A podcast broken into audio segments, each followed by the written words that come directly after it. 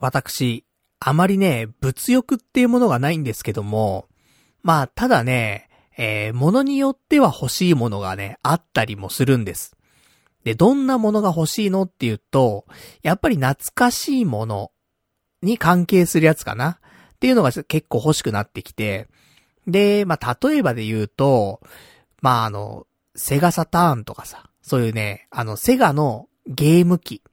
まあ、メガドライブとかはね、あんま世代ではないんだけども、メガドライブの、なんかゲーム機にまつわるものとか、セガサターンにまつわるものとか、ドリームキャストにまつわるものとかね。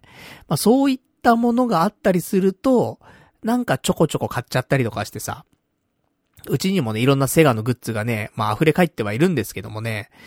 で、えー、まあ何があるかな最近とかで買ったのだとセガサターンの T シャツとか。あとはね、セガサターンのゲーム機の形にしたね、あの腕時計とかもね、ガチャガチャで買ったりとか。あとはメガドライブの、なんかリストバンドみたいになったりとか、メガドライブのジャージもあるしね。まあ何でもあるわけですよ。まあもちろん今家で使ってるね、えー、体重計もね、セガサターンの形した体重計ですし、あとバッグとかもね、セガサターンのバッグとか、あとポーチとかね。まあいろいろあるんですけどもね。とか。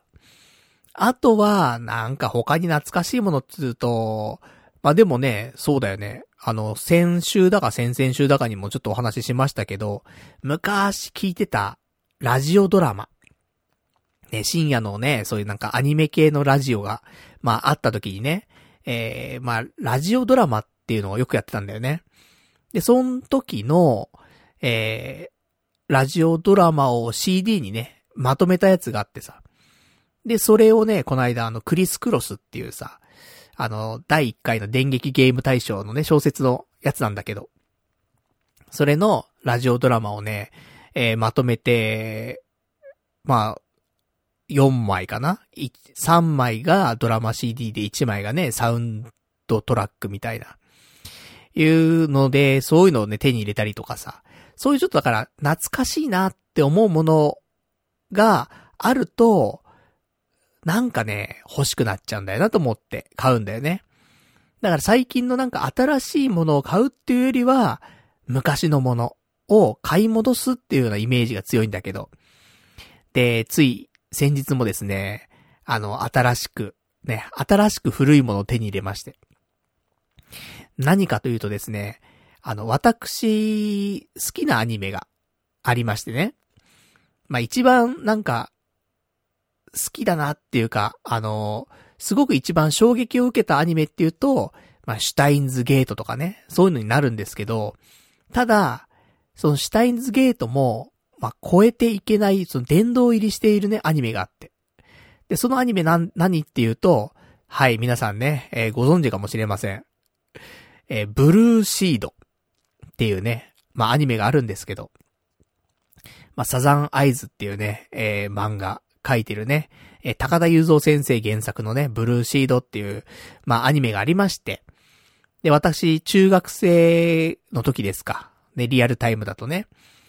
えー、その時にブルーシードに出会って、そっから、まあ、それまでもアニメは好きだったけどもね、普通の、その、子供ながらね、子供だからこそ見ているようなアニメ。っていうかさ、なんだろうね、子供はみんなアニメ好きだったじゃん。大体ね。で、ちょうどあの頃だと悠々白書とかさ、夢中で見てたわけだよね。で、でも違うんだよね。ブルーシードにハマってから、オタクになってくんだ、やっぱりね。その健全なジャンプアニメとかじゃなくて。ブルーシードっていうのはさ、あの、まあ、竹書房なんだよね。あ雑誌で言うとね、コミックガンマっていうさ。だし、あの、なんだろう、ジャンプとか集英社とかじゃないんだよ、やっぱりね。そういう王道じゃなくて、ちょっと、オタクチックなね、ものにはなってくるのかなと思うんだけど、で、ブルーシードにはまり、そっからね、えー、オタク街道まっしぐらいになっていくわけなんですけどね、私のね、学生時代っていうのは。で、その、ブルーシードなんだけども、まあ、グッズがいっぱいあるわけですよ。で、まあ昔からグッズをね、私、買っていて、まあもちろん中学生、高校生の頃もね、ブルーシードグッズが出ればすぐ買って、えー、ビデオもね、えー、ビデオも全巻持ってたし、で、他にもね、アニメイト行ってね、グッズがあったら買いあさり、えー、CD が出れば買い、もう、無限にね、もう、すべてをブルーシードに注いだわけですよ。お金があったらブルーシード。っていうぐらいで頑張ってね、ブルーシードグッズを集めてたわけ。で、あのー、そういう生活をしていたんですが、やっぱりね、え、いくつか買えなかったグッズがあるのよ。たまたまタイミングが合わなくて買えなかったとかね、お金がなくて買えなかったとかそういうのもあって、で、今、やっぱりその、ねあの時欲しかったもの。なんとか手に入らないかなっつって、今でもメルカリだったりとか、ヤフオクだったりとか、もうこういうとこでブルーシードグッズをずっと漁るわけよ。この年になってもだよ。もう25年以上前の作品だよ。なのにもうずっとそれ見てるわけ。今日はなんか新しいの出てないかな？なんてね、まだ本当に取り憑かれたように見てるわけですよ。で、つい先日、一個ね、あの、いい商品出ましてね、買ってしまったんですけど、えー、何を買ったかというとですね、これ誰もね、これ、それ何って話なんだけど。えー、国土管理室、出印証ってのあるんだけど、あのね、これ確か、あの、ブルーシードグッズ、な、ビデオとかね、そういうのをいくつか集めると、応募券があって、その応募券を何枚かその集めて、えー、送ると、この国土管理室の出印証っていうのはもらえるのよ。で、俺それ持ってんのよ。実家にあるの。ただ、あの、この出印証って結構しっかりしてて、本当にカードなのね。あの、クレジットカードみたいな感じになってんの。で、金色で、なんか少し、あの、なんていうの、レインボー、レインボーしたらあれなんだけど、その安っぽい感じじゃなくて、結構、しっかりしててかっこいいのよ。なんだけど、やっぱさ、中学生ぐらいだからさ、その、綺麗に撮っとくっていう、に、なんていうの、考え方はあんまなくて、結構使っちゃうんだよね。こういうの。例えばさ、みんなもね、その、時代は違えどさ、そういうなんかコレクションするようなものも持ってたりとかすると思うんだけど、例えばビックリマンとかもそうだし、まあもうちょっと若い世代だとね、遊戯王カードとかさ、あると思うんだけど。使っちゃうでしょ？うん。ブルーアイズとか持ってたら使っちゃうでしょ？普通に。ゲームしてさ、そのカードゲームで遊んでね、使っちゃうと思うんだけど。俺も一緒なの、やっぱりね。うん、グッズを買っても、まあ、残しとくのももちろんあるけども、使っちゃうのもあるのよ。で、この国土管理室出印証ってやつに関してもですね、あの、これ名前が書く、名前書くところがあるのよ。クレジットカードと一緒だからね、出印証だからさ、名前書くのよ。名前書いちゃったんだよね、俺ね。本名を。だからさ、実家に帰っても、ね、あの、あるのがもう俺の名前が書いてあるもんだし、しかも中学生の頃の俺が書いてるからちょっと字も汚いわけよ。だからさ、なんか、この国土管理室出印証の綺麗なのが欲しいなと思ったわけ。そしたらそれがさ、出回りまして。前も一回ね、あの、どなたかがね、出したんだけど、瞬殺で、あのー、買われちゃって。で、俺手に入れられなかったんだけど、今回はね、俺が瞬殺でね、あの、ゲットしまして。で、えー、今手元にね、あるんですけどもね。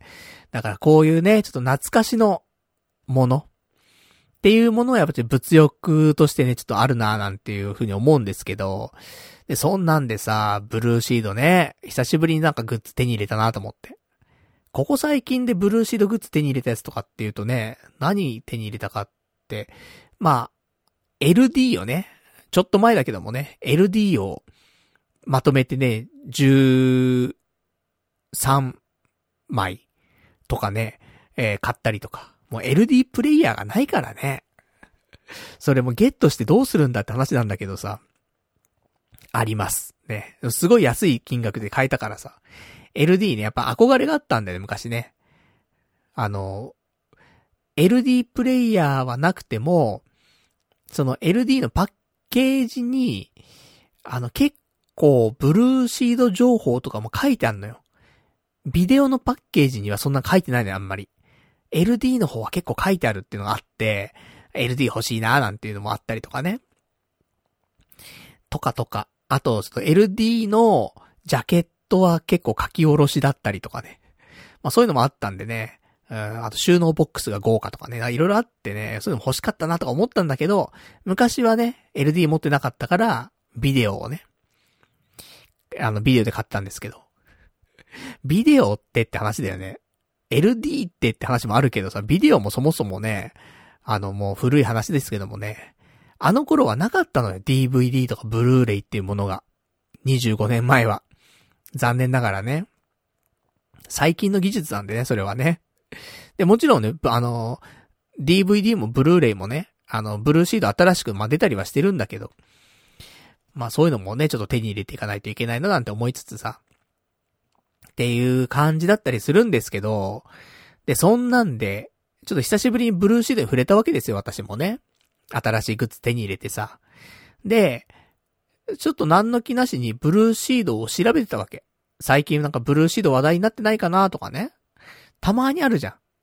たまーになんか、ほんと1年に1回とか2年に1回とか、懐かしいものを検索すると、意外となんか新しい展開があったりとかって、ね、たまにそういうのと遭遇するからさ、このタイミングでちょっとブルーシードちょっと調べようかなと思って。で、調べたら、一つ、ありました。新しい情報が。これ何かっていうとですね、あの、ちょっと衝撃だったんですけど、今までブルーシードをネット上で見ようとするとね、あの、バンダイチャンネルってところでしかね、ブルーシード見れなかったのよ。な、なぜか。うんしかも、あの、お金かかんのね。一応1話は無料で見れんだけど、あの、一応ブルーシードって全26話なのね。で、その1話は無料で見れて、残り25話は、まあ、1話ずつ買うか、もしくは、あの、見放題のコースみたいに入るしかなくて。で、これバンダイチャンネルだけだったんだけど、これいつからだかわかんないんだけど、昨日調べたら、あの、アマゾンプライムビデオってあるじゃない？アマプラ。で、アマゾン上で、見れるようになってて、まあ、とはいえ一緒のね、感じなの。あの、バンダイチャンネルと変わんなくて、あの、1話しかね、無料では見れないの、アマプラでも。なんだけど、今までさ、その、バンダイチャンネルってって話じゃん。ですいません、バンダイの運営の方は申し訳ない。ね。だけど、このご時世ね、ネットフリックスだ、フールーだ、ね、アマプラだっていう時代にさ、いや、バンダイチャンネルってって話じゃない？その、マニアックなんだ、やっぱりね。なんだけど、この度、アマゾンプライムビデオの方でですね、ブルーシードの1話、まあ、あと、ブルーシード2っていうね、まあ、OVA のやつがあるんだけど、まあ、これの1話の方も、まあ、無料で見れるようになっておりまして。で、すごい嬉しいわけ、私としてはね。そんなメジャーどころで、見れるようになってることが。まあ、1話以外はお金かかるけども、それでもね、嬉しいわけですよ、私はね。で、そんなんでさ、昨日、それを発見して、じゃあせっかくだからと思ってね、それ1話無料だしと。まあ別にうち見れるんだけどね、あの、え、LD だってビデオだってね、あの、DVD だってあるんですよ。まあ DVD はね、北米版なんですけど、私持ってんのね。とかね、そういうのあるんですけども。でもこうやってネットで見れるっていうのは嬉しいからさ。ちょっとアマプラで1話ね、久しぶりに見まして。いつぶりだろうね、ブルーシードを見たのが。もう数年ぶりな気がするんだけど。で、久しぶりに1話見ようと思って、見てさ。いや、やっぱね、いや、やっぱ古い。うん、時代がね、やっぱ25年以上経ってるものだから、それは古いんだけど、でも、見てくと、やっぱその古さをあんまり感じなくなってくるのもあるし、あの、作画というか、その、クオリティがね、そのブルーシードってもともと、その OVA で出そうっていう風な動きをしてたものが、なんだかんだでテレビシリーズになったっていう経緯もあって、で、それがあるから、あの、1話と2話っていうのがね、ちょっと、クオリティが高いんだよね。もともとその OVA で出そうとかっていうのは多分動いてたからなのかもしんないけど、1話2話だけは、すごくクオリティが高くて、作画もすごく良くて。なので、あの、1話、ぜひね、皆さんね、時間ある方いらっしゃったら1話見てほしいんだよね。1話に全部詰まってると思うのよ、ブルーシードって。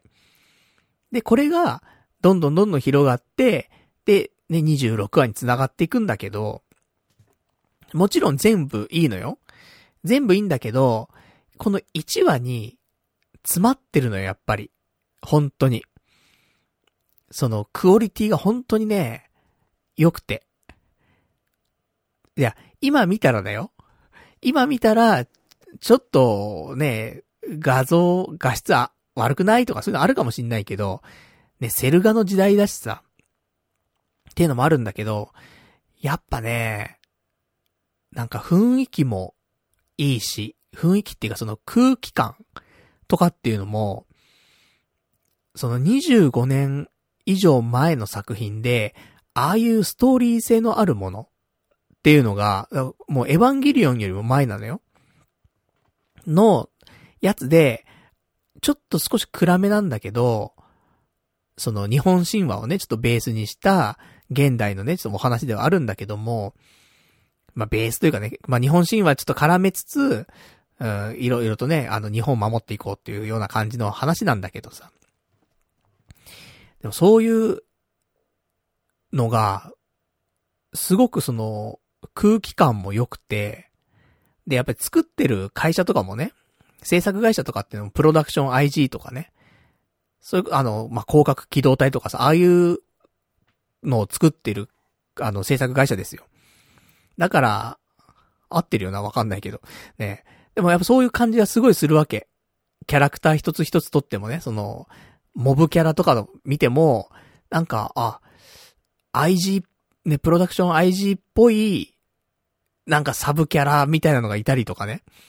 やっぱりそう、あと、色の、色の感じだったりとか、そういうのもあるし、とか。で、もちろん声優さんも豪華だしね。豪華っていうかまあ、もうね、25年前の作品だからね、全員大御所は大御所なんだけど、あのね、林原めぐみさんから始まり、ね井上和彦さん？合ってるっけ？ねとか、あとは、三石琴乃さんとかね、上田裕二さん。あと最近は、ちょっと見てるかどうかわかんないけどもね、まあそういう、まあいろんな方がね、いらっしゃって。すごく、ね、いいんですよ。声優がいいよって話じゃないんだけどさ、作品自体がすごく良くて。で、プラス声優もいいって話なんで、まあぜひね、アマプラでね、見れるようになったんでね、1話だけ、うん、あの、ながら見でもいいんでね、ぜひ見てほしいなと思って。うん。まあそんなお話でさ、ちょっとその、ね、アマプラでも見れるようになったってことに衝撃を受けたというかね、ちょっと喜ばしかったんでね、ちょっとここで皆さんにね、お伝えしていこうかなと思って。まあ、あの、俺とね、同年代ぐらいの人はね、あ、懐かしいなーで見れるし、で、もうちょっと若い人たちはね、うん、あ、こういうのがあったんだっていう、そういうのをね、ぜひね、見てほしいななんて思っておりますんで。ね、で、あのもし興味が湧いたよって人いたらね、ぜひ全話、見てもらえると嬉しいなと思っておりますんでね。まあそんなちょっとブルーシード広報活動ね。私もだって、ねあの、国土管理室の出印書を持ってるわけですからね。まあそこはちょっとアピールしていかないといけないなと思っておりますから。まあそんなね、えー、冒頭、ブルーシードね、えー、広報担当ということでね、お話をしてしまいましたけどもね。まあもしよかったらということでございましてね。じゃあ今日もそんなね、ブルーシードに取り憑かれてね、早幾年経っている私がね、えー、今日も2時間ぐらいお話ししていきたいと思いますから、よかったら最後まで聞いていただけたらと思います。それでは、今日もやっていきたいと思います。パルナイトの、童貞ネット、アットネトラジー。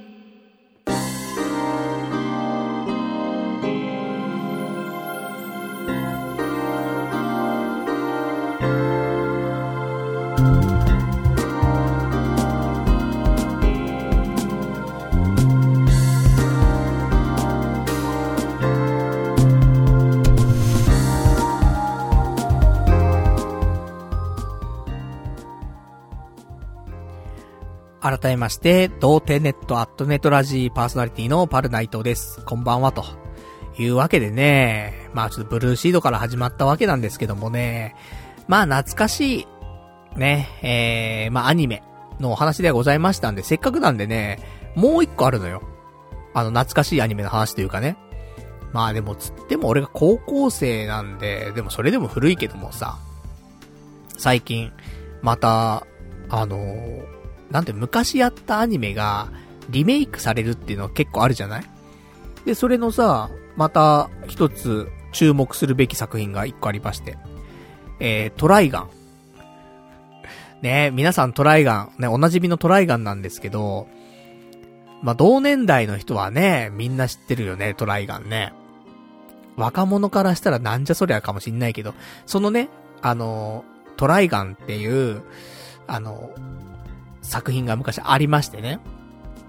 で、これが、まあ、リメイクというか、また新しくアニメ化されますよっていうのがあって、今度トライガンスタンピードっていうのがね、えー、2023年に公開されるということでね、で、今、ちょこちょこと情報が出回ってきている感じなんだけど、声優さん、発表ありましたね。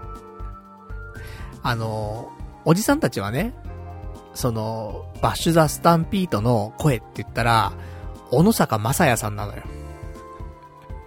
ね、小野坂正也さんって誰よって言ったら、もう、強ししっかりしなさいの強しでしょっていう。ぐらいの感じですけどもね。まあ、あとちょっとよくわかりませんけども。で、この方がですね、えー、今回新しく、ね、声優さん変わるということで、で、じゃあ、ね、バッシュザ・スタンピート誰になるのっていうと、えー、松岡くんになると。松岡義嗣さんえー、ソードアートオンラインのキリトくんだね。まあ、っていうか、もう、今やってる、その、アニメの男の子の声。まあもう大体、ね、松岡くんだもんね。松岡くんじゃなかったら誰なんだぐらいの、大体松岡くんだからさ。まあそれはいいんかもしんないけど、でもなんか小野坂正也さんのバッシュをね、知ってるからさ、だどうなるんだろうななんてちょっと思ってはいますけど、まあ意外とね、違和感なくね、聞けるんじゃないかなと思うけど、でもやっぱね、うん、ちょっと、俺たちも老害じゃない。老害だから、もう、やっぱり昔は良かった、なるかもしんないななんてちょっと思ってますけどもね。まあ古いんだよね、でもね、作品自体もね。原作が、トライガンって、えー、1995年、原作なんだよね。始まったのが。1995年って俺15歳だもんね。そっから始まり、アニメ化は3年後、1998年。なんだって。だから、本当にそっから25年経って、2023年に、まあ、新しいね、トライガンスタンピートっていうのが出ると。ね、トライガンもな、なんか、かっこよかったんだよな。そのさ、オープニングとかあるじゃん、アニメのオープニング。昔のアニメのオープニングってさ、アニソンじゃん。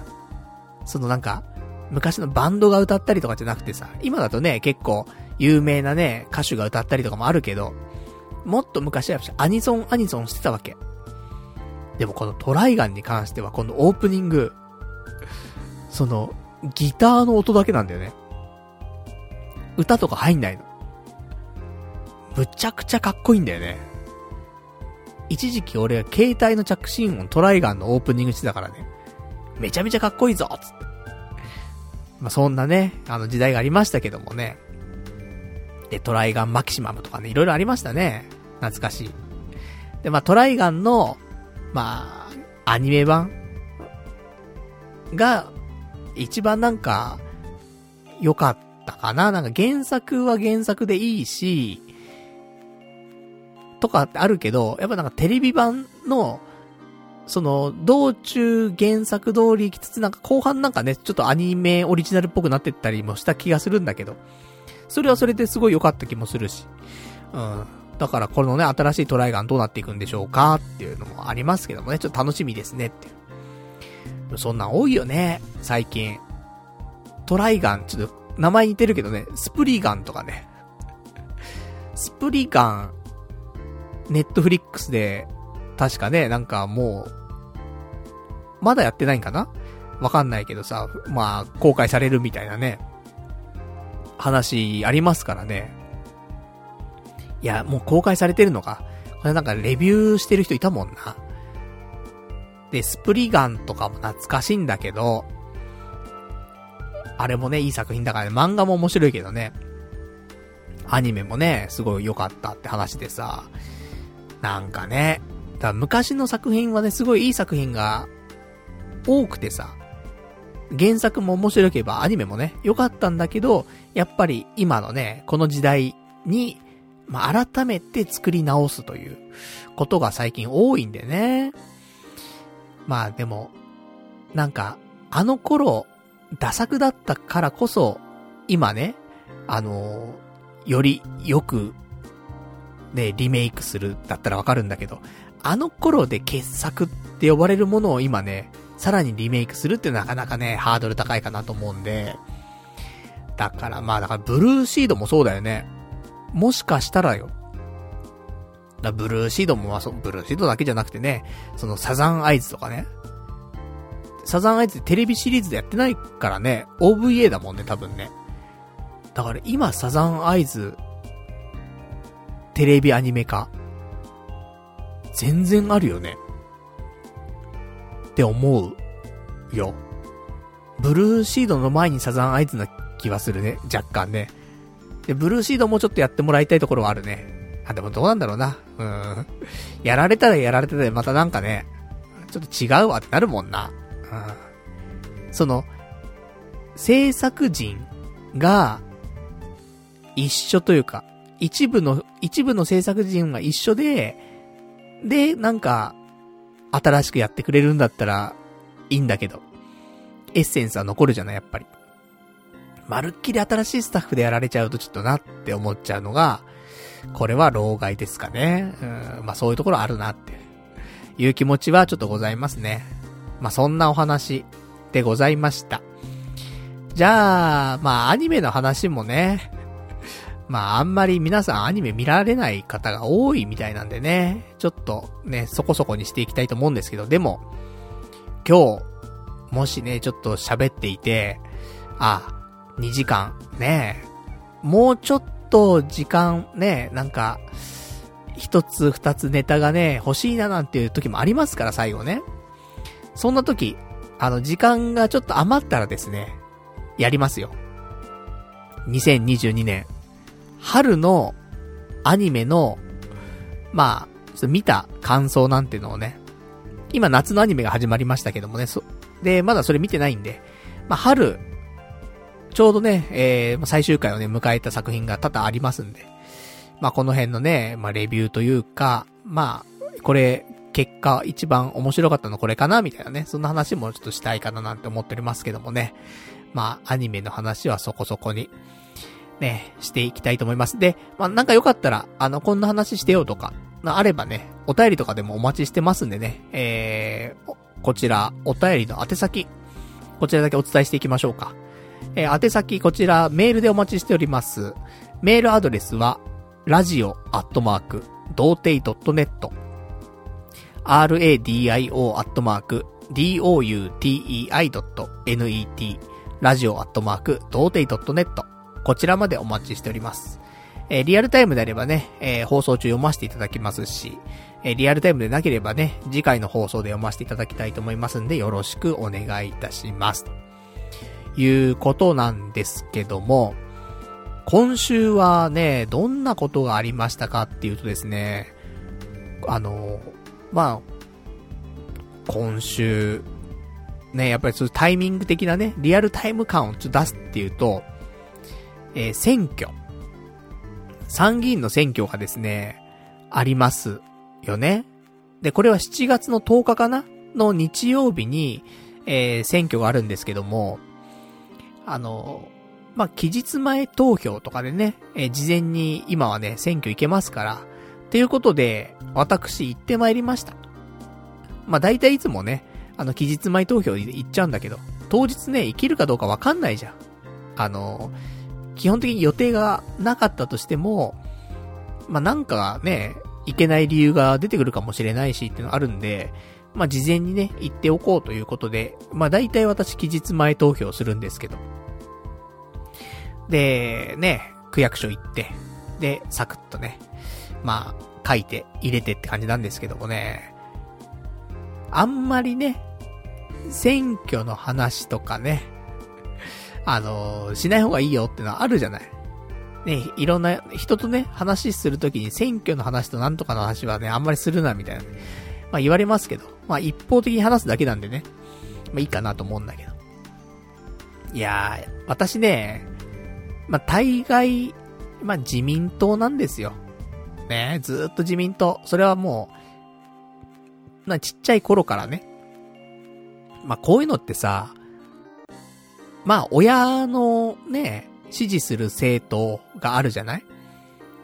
ここから始まるじゃん、変な話ね。で、そっから先は、ね、成人して選挙権持ってからは別に好きなね、政党に入れればいいんだけど、それまではね、親が支持してる政党だったりとかを、よくね、あのー、まあ、チェックしてるっていうか、まあ、それは親がね、あの、チェックしてるわけだからさ。そこは目に入ってくると思うんで、だから私自民党だったんだけどもね。で、まあ、未だにま自民党でいいかなと思っちゃうわけ。なんだけど。で、今回どうしようかなと思って。いろいろ考えていたんですよ。で、あのー、やっぱり気になるのがですね、えー、ぶっ壊すなんだよね。NHK をぶっ壊す。NHK と。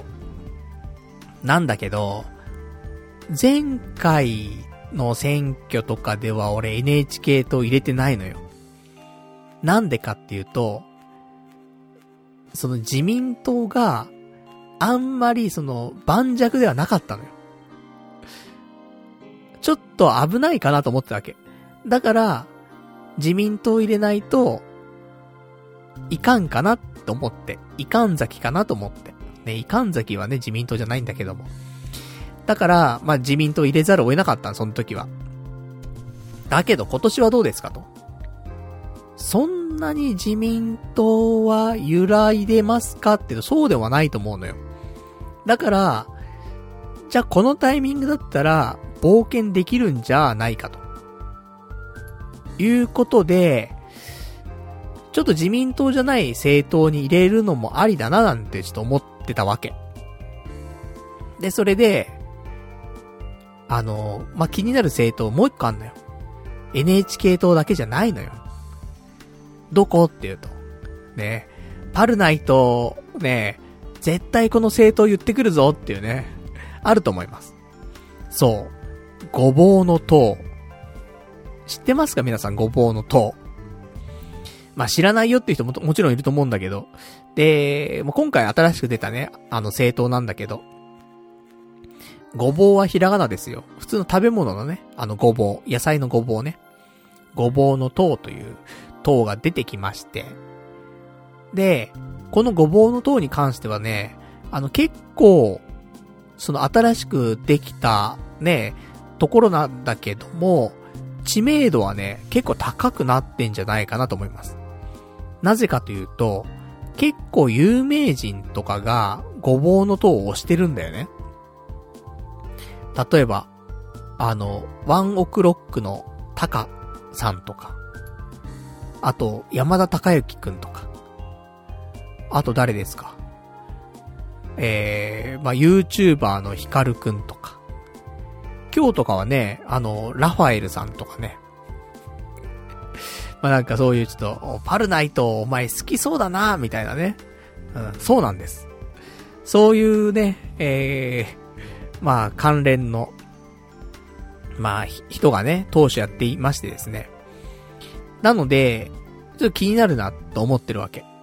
で、ごぼうの塔の話を結構ね、聞くとね、あまあまあ、こういう人たちもね、あの、ちょっと国政に、まあ、片足突っ込んでもらえるとね、また、ちょっと違ったりするのかなと。ね、一つなんか、風穴開けてくれるんじゃないかなとかね、いうのもあるんで、ごぼうの塔も気になっていると。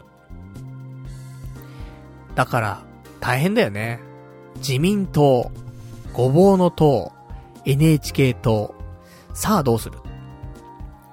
っていう感じなんだけど、で、実際、あの、期日前投票でね、えー、渋谷区役所行きまして。で、まあ、投票用紙をね、えー、もらい、書くんですけど。で、一つは、えー、小選挙区っていう、まあ、な、白い紙だったかな？白い紙に小選挙区のやつを書いて、で、ちょっと黄、黄ばんだ紙黄色い紙の方に比例代表のやつを書くと。で、小選挙区は、えー、普通にその人の名前を書くんだよね。その選挙区の人を書くのかな。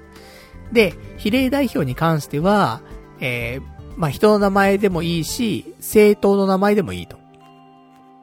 いう感じで、じゃあ、このね、渋谷区で、まず投票できる人、小選挙区でね、誰がいいんだろうと思って。で、見ると、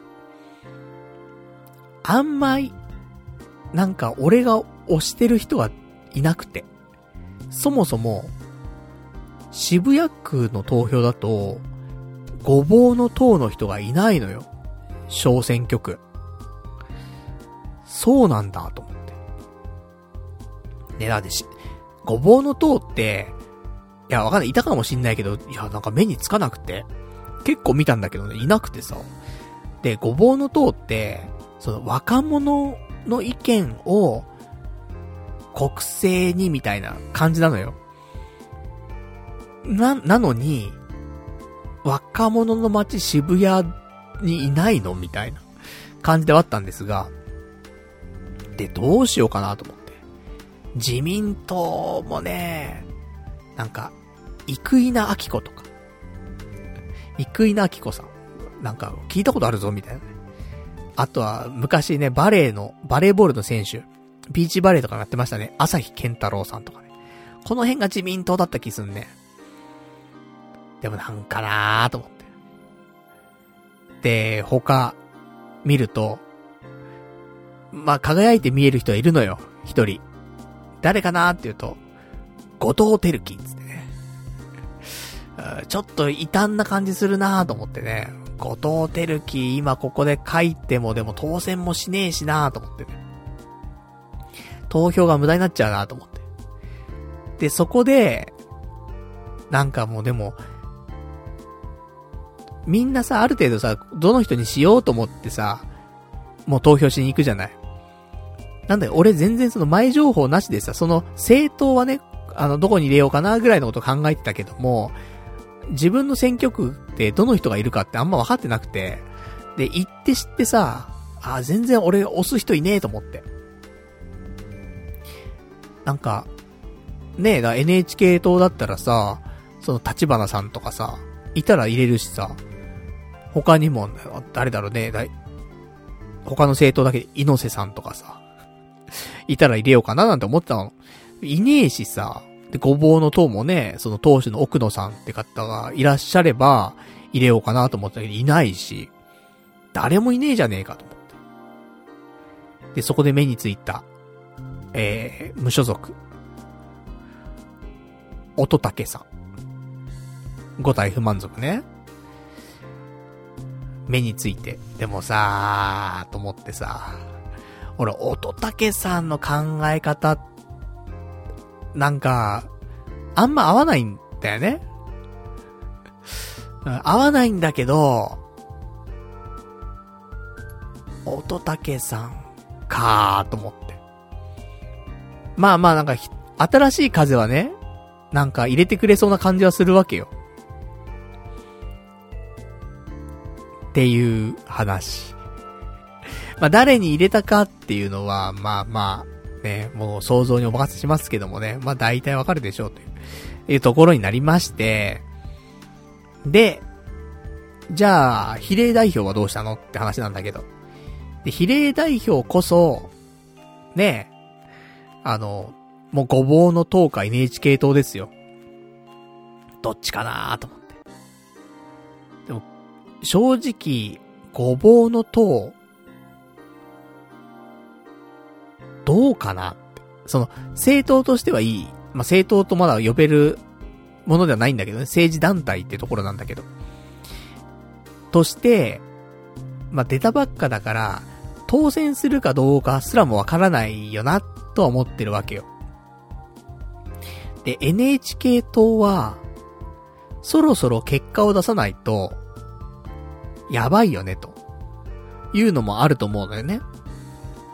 やっぱ参議院議員のね、人が、そんな、で、昔立花さんが一人、参議院議員になって、で、そっからね、あの、結局、他の人にバトンタッチしてみたことでね、あの、参議院議員辞められましたけどもね。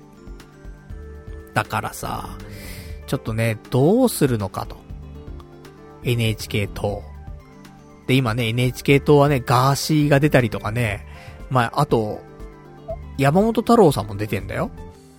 同姓同名の。あのね、メロリン級の山本太郎さんじゃなくて、えー、同姓同名の山本太郎さんね。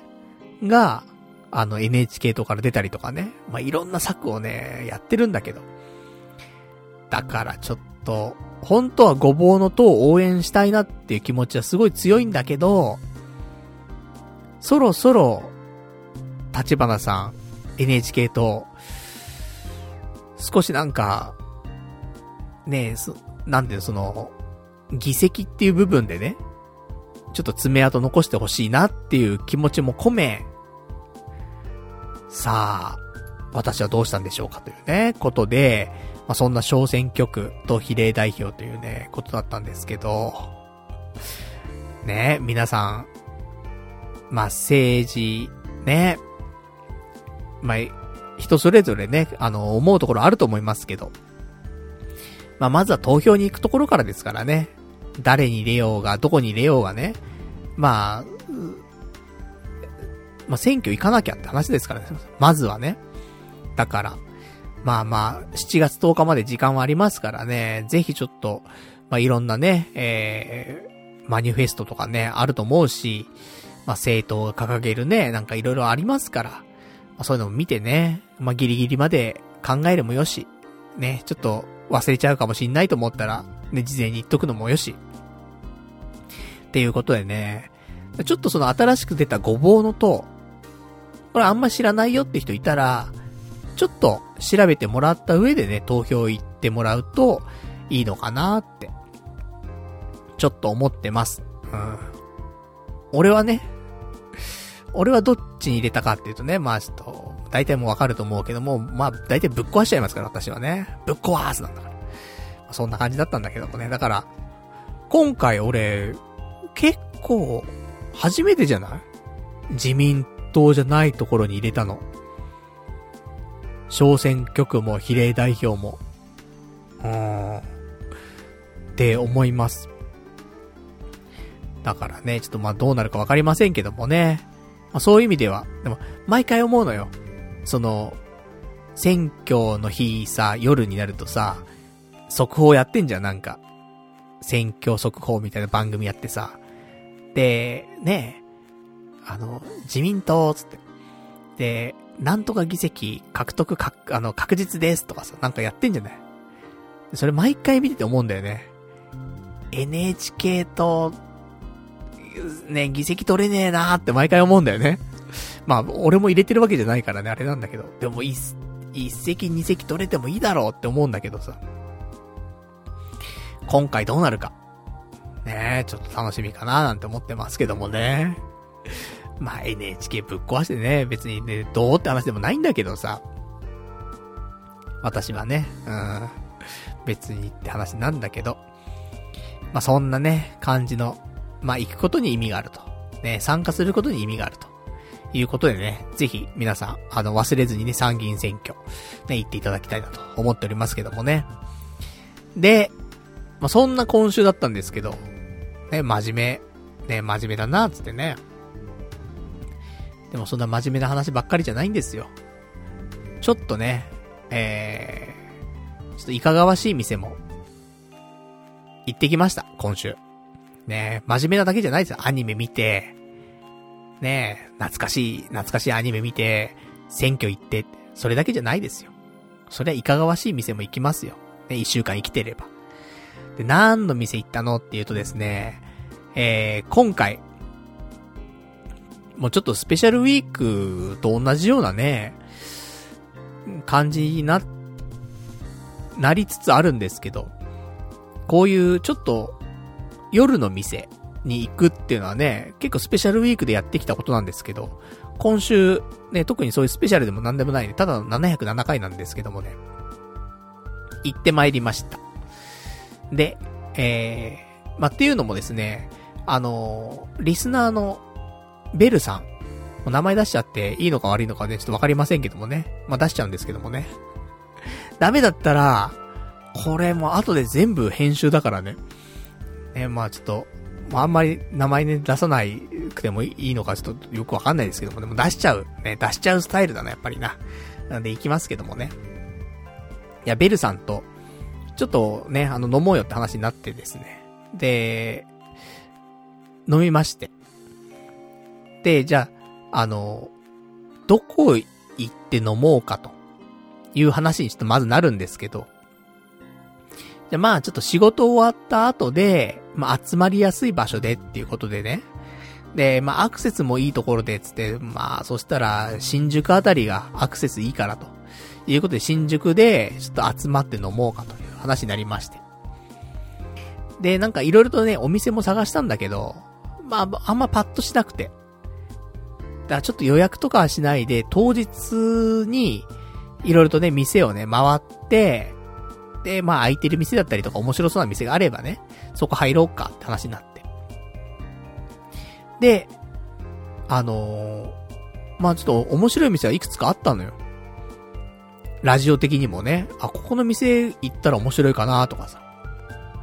だ新宿で行ったらなんだろうね、ロボットレストランとかね、俺行ったことないしと思った。もうでも今潰れちゃってね、確かね。ロボットレストラン行く前に潰れちゃったしな、とかね。あとこの間新しくできた、新宿の店があって、それいかがわしくないんだけど、あの、回転わんこそばっていう。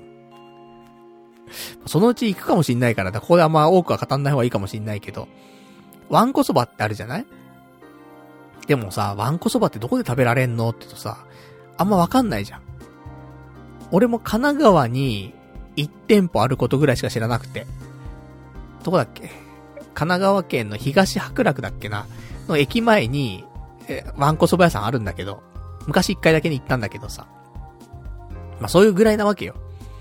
都内でわんこそば食べられるところってあるって言うと、ちょっとわかんないよね。でも、できたのよ。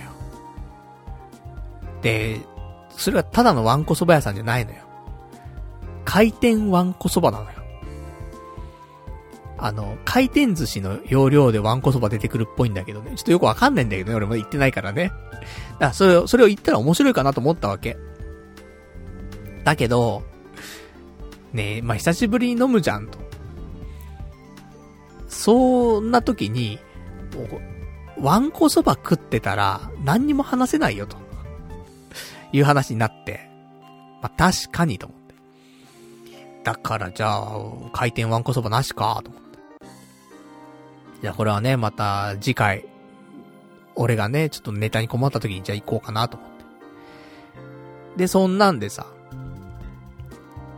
で、まあ、事前のね、そういう、ちょっと行きたい店だったりとか気になる店はあったけども、まあ、あんまりね、そこにしようって話はならず。で、まあ結局当日ね、集まりましてね。で、じゃあちょっとブラブラと歩いて、いろいろ探そうか、つって。で、探してさ。ないんだよね、やっぱね。面白そうな店がね、なかなか。で、そこで、まあ、新宿で、なんか面白そうな店、つったら、あれか、つって。あの、ソフトオンデマンドがやっている、SOD ランドってのがあって。で、俺前の、い、いつだかのスペシャルウィークでこの SOD ランドに行こうとしたことがあったんだけど、コロナの関係で、なんか店が全然オープンしなくて、なんか人の気配はするんだけど、なんか店がオープンしなくて、で、結局入れないっていうね、結末になって、確かなんかその後手こきとか行ってね、終わったような気がすんだよね。スペシャルウィーク。で、その SOD ランドが、今日はやってると。だから、そこ行くっていう話になって、したらラジオでもね、喋れるしって話になってさ。ちょっとじゃあ SOD ランドを覗いてみようか一回って言って、で、店の前まで行って。したら、あの、普通に店やってんのよ。そしたら店員さんがさ、店長さんとかなのかな？あの、出てきてさ、お話だけでもね、聞いていきませんか？つって。言うから、じゃあちょっとね、聞いていこうかつって。システムだったりとかね、いろいろ聞こうかつって。そしたらなんか、お話聞く限りだと、えー、入場料があって、で、これ1時間3000円なのね。で、えー、それを超えると自動でね、あのー、少しずつ上乗せされていくってスタイルなんだけど、まあ、最低金額が3000円。で、1時間楽しめますよ、と。いう感じなのよ。で、それ中入るだけなのね。で、いろんなアトラクションじゃないけども、その、階があってね、その地下1階から、えー、上は4階まであるんだけど、まあ、すべてのフロアがね、いろんなのに構成されてて、まあ、全部、あのー、特色が違うわけよ。で、好きな、そういうフロアに行って、で、楽しめますよって話なんだけど、そこで飲む、飲んだり食べたりとかするね、飲食料っていうのはまた別でかかってきますと。で、他のね、なんかちょ、ちょっとした特殊なね、サービスだったりとか。そういうのも、まあ、別途お金かかりますよっていうことで。だから、本当に中に入るだけが3000円。で、そこで中で楽しむとプラスアルファかかりますっていうシステムですと。で、えー、お店自体が23時までの営業なので、まあ遅くとも22時に入店してもらうと。じゃないとね、あの、最低時間の1時間、ね、っていうのがちょっと楽しめないのでっていうことで、わかりましたと。でも、ね、あの、私たちは、まだね、あの、酒も何も入ってませんと。なので、ね、で、お腹も空いていますと仕事終わってからね、まだ何も食べてないからと。なので、ちょっと一杯飲んでから戻ってきますねって話して。で、えー、SOD ランドをね、後にして、じゃあどっかちょっとね、一杯酒飲んで、で、あとなんか軽くね、あの腹の中にも溜めて、それで SOD ランド行こうや、ということになりまして。で、街をさまようんですけど、なんかやっぱ怪しい店しかないんだよね。で、あの、SOD ランドって歌舞伎町にあるんだけどさ、やっぱ歌舞伎町周りだからさ、なんか、まあ別にぼったくられたことはないけどね。プチぼったくらいだったらあるかもしんないけどね。なんか、ちょっと高いかもしれないけど、ちょっとわからないぐらいのね。いう、なんかサービス料ちょっとかかってんな。でも気にならないぐらいだけども、みたいなね。それプチぼったっていうのは多分あるんだろうけど、本当のぼったくり？そのね、10万だ、20万だ請求されるっていうのは特にないからさ、今まで。そんなのはなかなかね、遭遇しないとは思うんだけど、ただやっぱり、ね、この店どうかななんてなった時に、うーん、ちょっと怪しいなつって。別の店にしようって。なっちゃったりとかしてさ。で、結構さまよったんだけど。で、そんな中、えー、一個ね、あの、看板出てて。歌舞伎町一番安いって書いてある店があって、なんだこの店はと。いうことで、なんかね、まあ、その看板は多分ね、なんか、食べ物とか、全体とか、そういうことじゃなくて、お酒。お酒も、プレミアムモルツに関してだけは、歌舞伎町で一番安いよっていうような歌い方してるのかもしんないけど、あの、プレミアムモルツがね、あの、250円。っていうことで、それ安いのよ、すごくね、やっぱね。だからさ、まあなんか、ね、なかなかないじゃない？歌舞伎町で一番安いとかって歌ってる店って、ないからさ。じゃあ、ちょっとここ入ってみようか、つって。でもなんか食事の値段とかはね、全然、外には書いてなくて。うん、怖えなと思いながらもね、中入ってって。で、まあ、食事とか見たら、まあ、普通だよね。うん。まあ、一品500円前後ぐらいのね、お店で。で、まあ、プレモルだけが安いっていうね。250円つって。まあでも他の飲み物もね、そんな高くなかったから。まあまあ、歌舞伎町、一番安いと言ってもね、まあ過言ではないでしょう、ということで。で、ちょっと飲んだり食ったりとかしまして。で、1時間ぐらいかな。うーん。ああだこうだやってたらね、1時間ぐらい経って、で、そろそろ、あの、移動しないと、ソフトオンデマンドのね、その、ビルがさ、終わってしまうと。SOD ランドが終わってしまうからと、行かなきゃな、そろそろ、つって。で、そもそもですよ。今回の、えー、まお支払いって言うんですか。またね、そういうね、お金の話になっちゃいますけどもね。もともと、あの、おごるよって、言、言ってくれてたのね。ベルさんが。なんだけど、いや、さすがに悪いなと思って。悪いな悪いなつってるだけなんだけど、結局ね。ただ、まあ、ちょっと悪いなと思うわけよ。こんな俺でもね、お金がない中でもさ。だから、どうしようかっていうところで、じゃあ、この一軒目の、ね、歌舞伎町一番安いプレモルの店。ここの金額、じゃあパルさん出してよと。したら、次の SOD ランドは、俺が出すよ、つって。で、えー、ベルさん言ってくれってさ。でも全部を全部ね、おんぶに抱っこじゃちょっと、これもまたね、困ってしまうもんですから。ね、せめてっていうところでね。で、えー、だいたい5000円ぐらいかな。5000円ちょっとぐらいが、その1件目の、えー、金額だったんで、で、二人でね、一人2500円で、えー、二人で5000円ちょっとぐらいだったから。じゃここじゃあ、ね、私払います、つって。で、払って、で、SOD ランドね、行くわけですよ。で、時間もね、ちょうど、その、22時前ぐらいにね、あのー、着いて、じゃあ、ね、やってみ、やっていきますか、つってね。で、いろんなフロアがあるんだけど、まずどこから行こうかって話になって、その地下1階が、なんか素人、まあ、素人って言ったら、ね、あれなんだけど、まあ、素人の女の子とエロい話をしながら飲めますよと。で、1階は、まあ、そのサービスカウンターというかね、受付だったりとか、あとなんか変なガチャガチャがあったりとかね。なんかそういうところ。で、2階と3階は、なんか風俗嬢の人と飲めたりとか、あとは AV 女優の人と飲めたりとか、っていうフロアが2階と3階で、で、4階が、サイレントバーつって、あの、マジックミラー越しに女の子がいて、その女の子を、まあ、見ながらお酒が飲めると。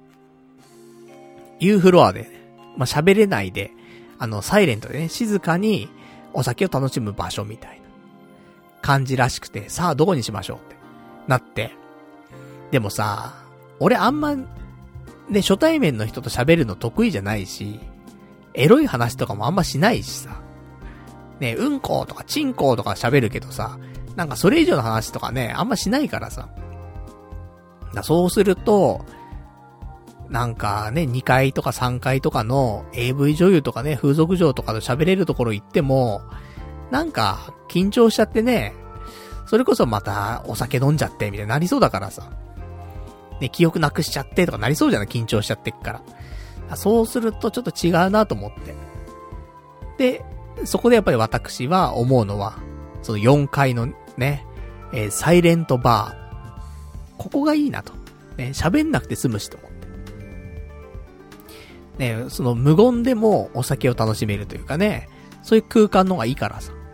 だからじゃあ4階のサイレントバー行こうっていう話になって、で、行くわけ。で、まあシステム聞いたりとかしてね、そこでもね。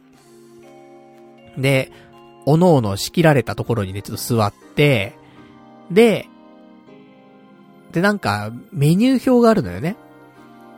で、メニュー表で、なんかドリンクだけでも頼めるし、プラス、ドリンクと一緒に、なんか、ちょっと特殊なサービスを、お願いすることもできるのね。特殊ってもそんなエロすぎないよ。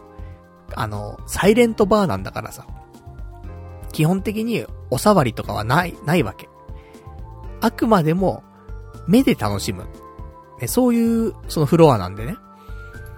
でも、その楽しむ方法としては、もちろんお金はかかるんだけど、なんか色々あって、例えば、目の前で、その、お酒のシェイカーとかあるじゃん。ああいうのを振ってくれるとか、だからもし、も、もしかしたらね、その巨乳の女の子だったら、目の前に来て、そのシェイカー振ってくれて水着だったりするのね。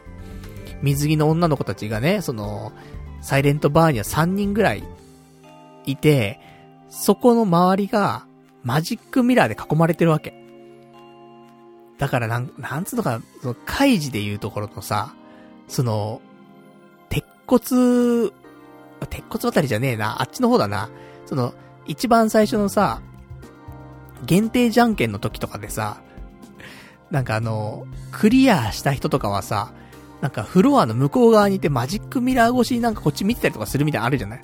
あんな感じで、女の子たちを、マジックミラー越しで、あの、まあ、見ながらお酒が飲めるよってところなわけね。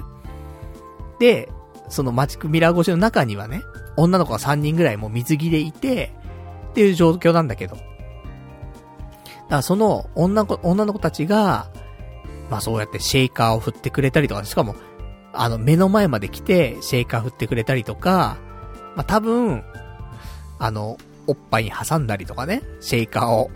とか、まあいろいろあるんだろうね、おそらく。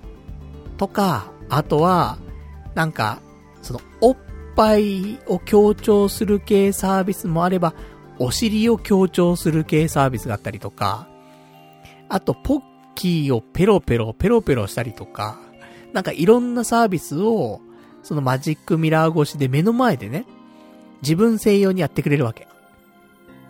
ね、何度も言いますが、それにはお金がかかります。で、どれがいいかなーなんて思って。で、私はね、あの、おっぱいが好きなんで、おっぱいのサービスがいいかなーなんて思ったんだけど、ただ、残念なことにその日いた女の子3人、おっぱいが大きくないのよ。まあ、一人は普通ぐらいのサイズ。あと二人は貧乳と言ってもいいんじゃないかなっていう。うん、なんか、A カップ、B カップ、C カップぐらいの人たちなわけ。三人で。だからさ、ちょっとおっぱい、難しいなと思って。ねえ、やっぱり E カップとかさ、F カップとかさ、そういう子が G カップとかいたらね、それおっぱいのサービス、いいかなと思うけど、A カップ、B カップ、C カップじゃちょっとなーっていうのあるじゃない？だから、でも、あの、美人は美人なのよ。綺麗だったりする子はいるんだけど。で、一番なんか綺麗かなって思う子に思う子がもう A カップだったりするわけ。だからこれ難しいぞと思って、サービスもと思って。でも決めましたと。ね。あの、なかなかこういうところじゃないとできないサービスがやっぱいいよなと思って。それは、おっぱいでも、お尻でもないですよと。もうここのお店でしか多分できない、ね。マジックミラーじゃないとできないっていうようなサービスが一個あって。っていうのが、これ聞いてもよくわかんないと思うんだけど、あの、サービス名がですね、床下 VIP っていうね、サービス名なんだけど。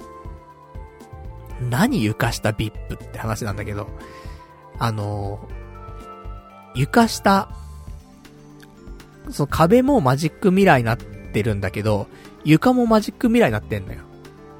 だから、その中のね、女の子たちは、本当にその壁に囲まれたところにす、あの、いるっていう状況なんだけど、あの、もちろん床の下もマジックミラーなんで、あのー、まあ、外側からね、床下の外側から見れば、まあ、すすげて見えるわけですよね。で、この床下 VIP っていうのはですね、その、床の下に潜り込んで、女の子たちを下から覗き込むという、そういう、あの、VIP、VIP 席なんだよね。ってのがあって、これが、1分ぐらい。45秒だから1分だからちょっとあれなんだけど、まあ、そのぐらいの時間で、え2200円とかかな。なんだけど、で、プラスね、あのー、飲み物ってお金かかるから、まあ、ぼちぼちね、お金かかるんだけど、ただもうここでしかできないからと。いうことでね、あの、じゃあ床下 VIP、行こうって話になって。で、床下 VIP 行くんですよ。で、あの、呼ばれるわけね、店員さんに。じゃ床下 VIP のお客様、つって。で、行ってさ。で、じゃあこちらに寝そべってくださいって言われて。変なな、台車みたいなのあるわけよ。で、台車みたいなところに、寝、寝て、じゃあ、あの、押しますんです。押すわけ。そうすると、台車がどんどんどんどん部屋の真ん中の方に行くわけよ。で、もちろんね、あの、マジックミラーだからさ、床もね。だから、あの、本当に、なんていうの、床下を、その、上をね、見ながらさ、台車でずっと転がされて、で、あの、女の子たちが、ね、上にいるわけよ。普通に生活してるわけよね、その空間で。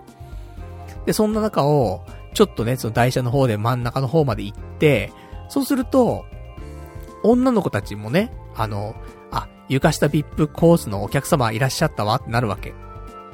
したら、だいたいこの辺に、ね、あの、顔が来てるだろうなっていうの想定のもと、あの、女の子たちがね、その辺に、ちょっと、あの、座り込んでくれて、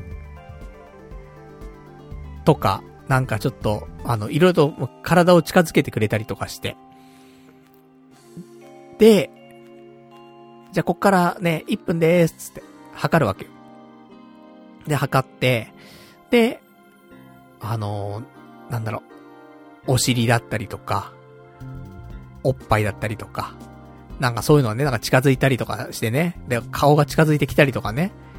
だから若干、これマジックミラーじゃなくて普通に見えてんじゃねえかなって思ったりするんだけど、でもマジックミラーなのかななんて思いながらね。うん。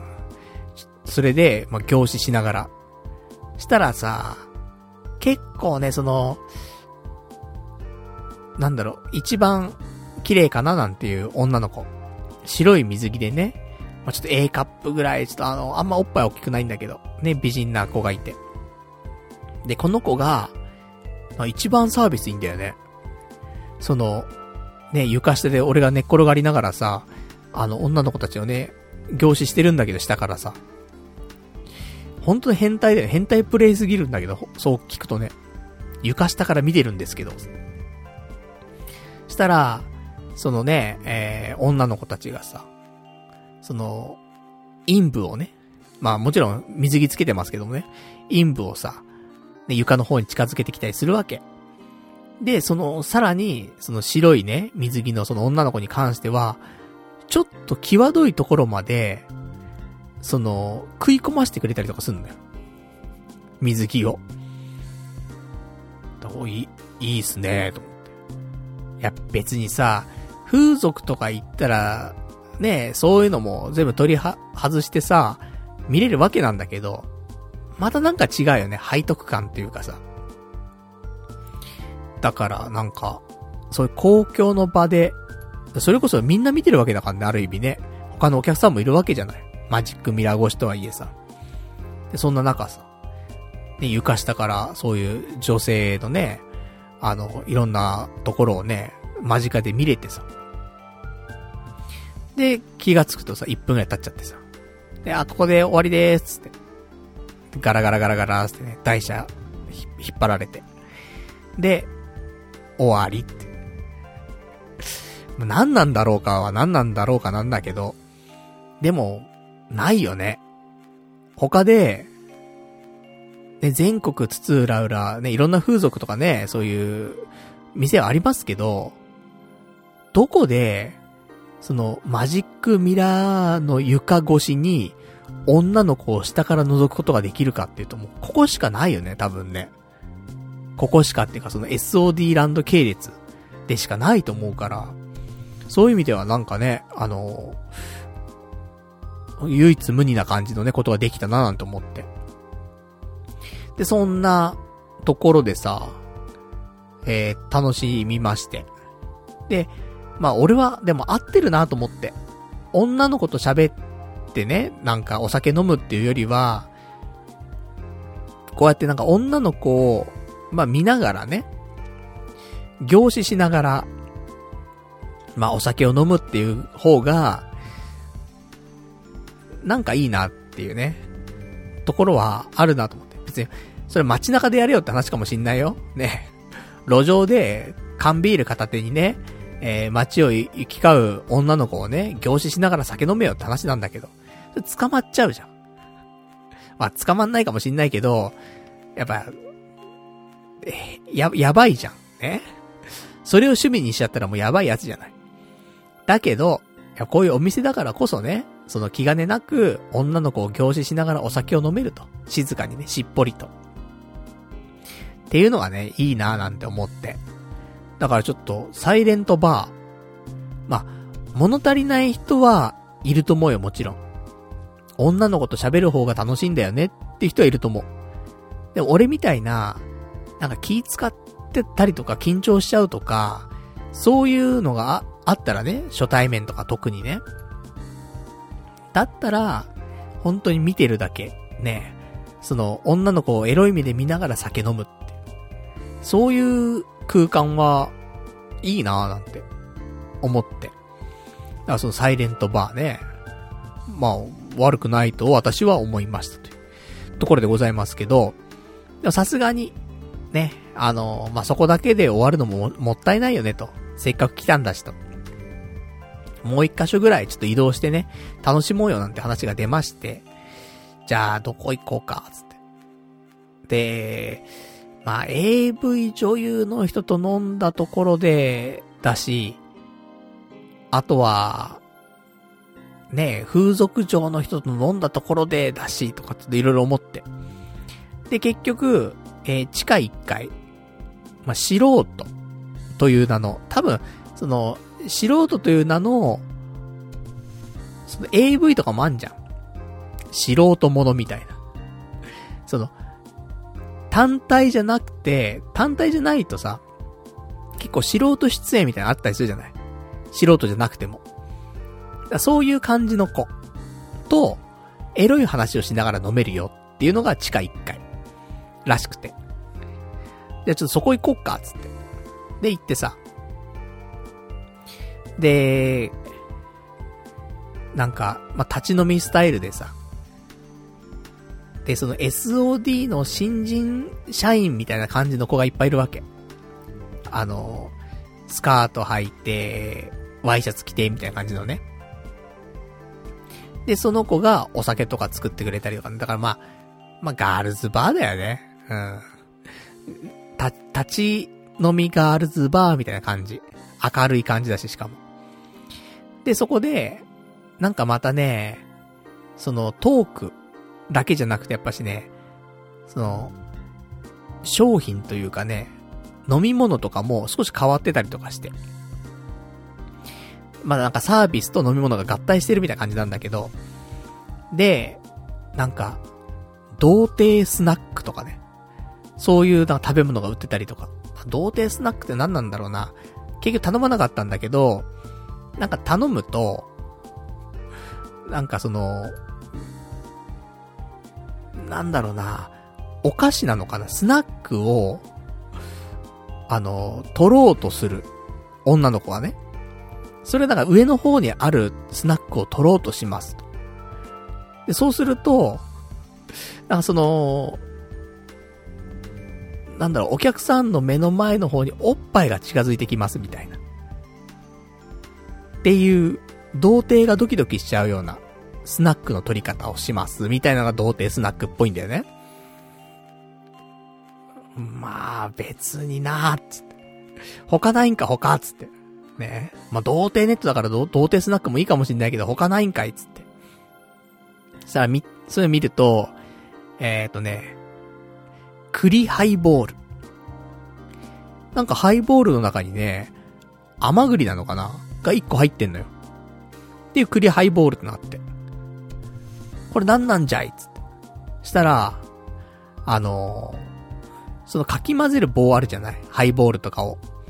このかき混ぜる棒で、その中に入ってる栗をですね、いじると、その、相手してくれてるね、その女性の方が、まるで、栗をいじられてるかのように感じますと。いうものらしいです。栗ハイボール。新しいね、つって。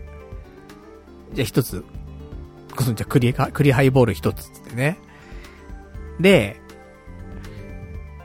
俺はどうしようかなと思って。で、見てたら、一個気になるのがあって。バブバブドリンクってのあってさ。これなんだ？つって。なんか、あの、哺乳瓶で、お酒が出てくるらしいのよ。で、それを哺乳瓶でお酒飲んでると、なんかすごい褒めてくれるんだって。だから赤ちゃん、ね、赤ちゃんにな、なったつもりで、ね、あの、チュパチュパしてると、偉いでちゅねーと、ね、褒めてくれるんだって。ね、私気になりますと。つい先日ね、あの、スペシャルウィークで俺哺乳瓶買おうとしてましたからね。でも結局買わなかったんだよ。哺乳瓶なんか結構高いしとか。いろいろあったけど。で、ここでまさかね、その伏線回収できるとは思わないじゃん。ね、SOD ランドでね、俺哺乳瓶チュパチュパできると思ってなかったから、これ俺のためにあるようなもんじゃねえかと。バブバブドリンク。私これ、つって。で、お願いして。で、お互いにさ、あの、お酒出てきて。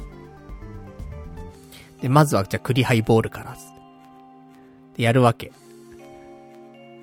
なんかその、ね、そのマドラーみたいなのでさ、その中に入ってる甘栗をね、あの、ツンツンツンツンつつくわけ。そうすると目の前の女の子が、うん、喘ぎ出しました。で、ね、これでもか、これでもか、ってね、えー、つつくと、喘ぎ続けておりました。ただ、やっぱ、その女の子の好みあるじゃん。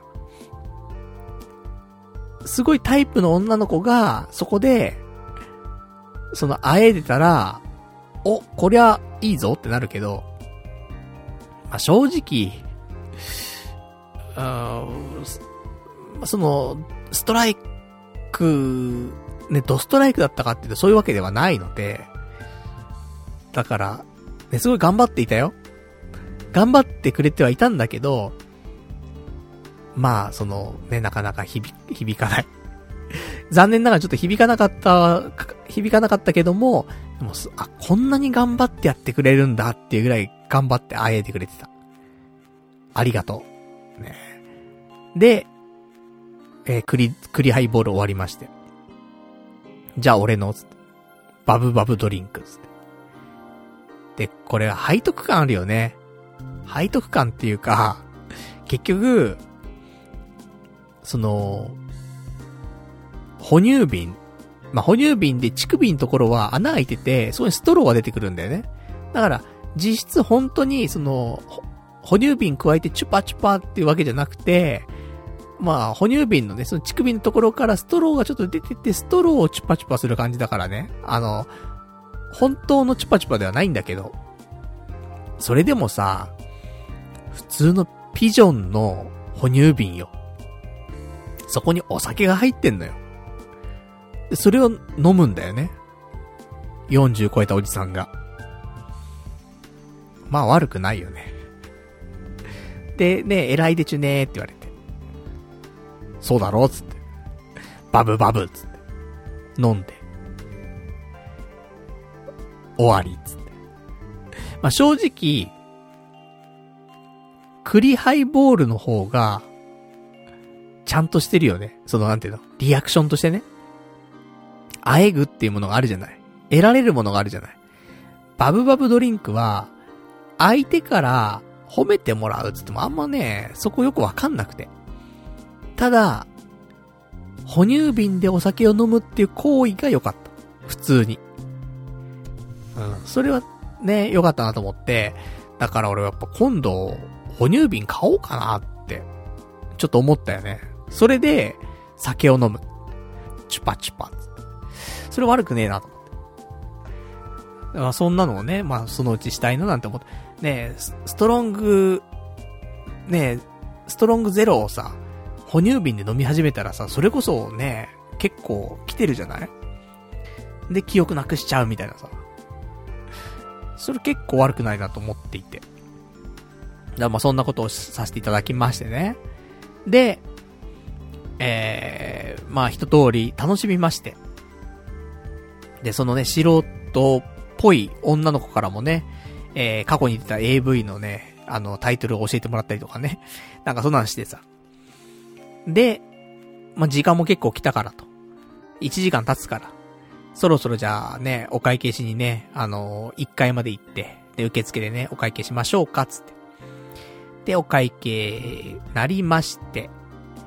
まあ、一人当たり、6500円とかぐらいなのかな。6500、600円とかで。二人合わせて1万3000ちょっとぐらい、言っておりました。ありがとうございます。ねここで出して、ここを出していただけるということでね。あの、人の金で楽しむ SOD ランドほど楽しいものはねえ、ということでね。まあちょっと一件目だけね、そのあの、気持ちばかり出させていただきましたけどもね、SOD ランドはね、あの、俺がね、えー、出した2倍以上のね、金額なっておりましたけどもね、ありがてえっつって、ね、お言葉に甘え、甘えさせていただいてですね、えー、まあ、お会計をお願いさせていただいて。で、そんなんで、ね、SOD ランドを楽しみまして、という。で、帰りに、なんか1000円ガチャがあると。で、その1000円ガチャっていうのはね、その SOD ランドのその1階のところにあるんだけど、そのソフトオンデマンドのグッズが当たりますよという。まあ、そんなのがあるよということで、じゃあちょっと一回やろうか、みたいな話になって。で、あのー、一回ね、回したところ、いろんなの当たるのよ。t, SOD って書いてある T シャツが当たったりとか、いろいろあるから、何が当たるんだつって。したら出てきたのが、お皿。なんか小皿みたいな感じだね。醤油とかのお皿よりもちょっと一回り大きいぐらいの、本当にあの、鳥皿というか小皿というかね。で、そこに、SOD って書いてあるのよ。お皿出て。で、あのー、私ね、その小皿いただきまして。まあね、まあ、いつ使うんだって話もあるんだけど、まあ、一人暮らしの男のね、家にね、SOD の小皿1枚ぐらいあってもいいんじゃないかと。思いますからね。だら今度誰かがね、宅飲みでもしに来た時にはね、あの、醤油皿としてね、SOD 小皿使わせていただこうと思ってますから。まあ、こういうのをね、やっぱ、家にあるとね、グッズとしてあるとさ、いいよね。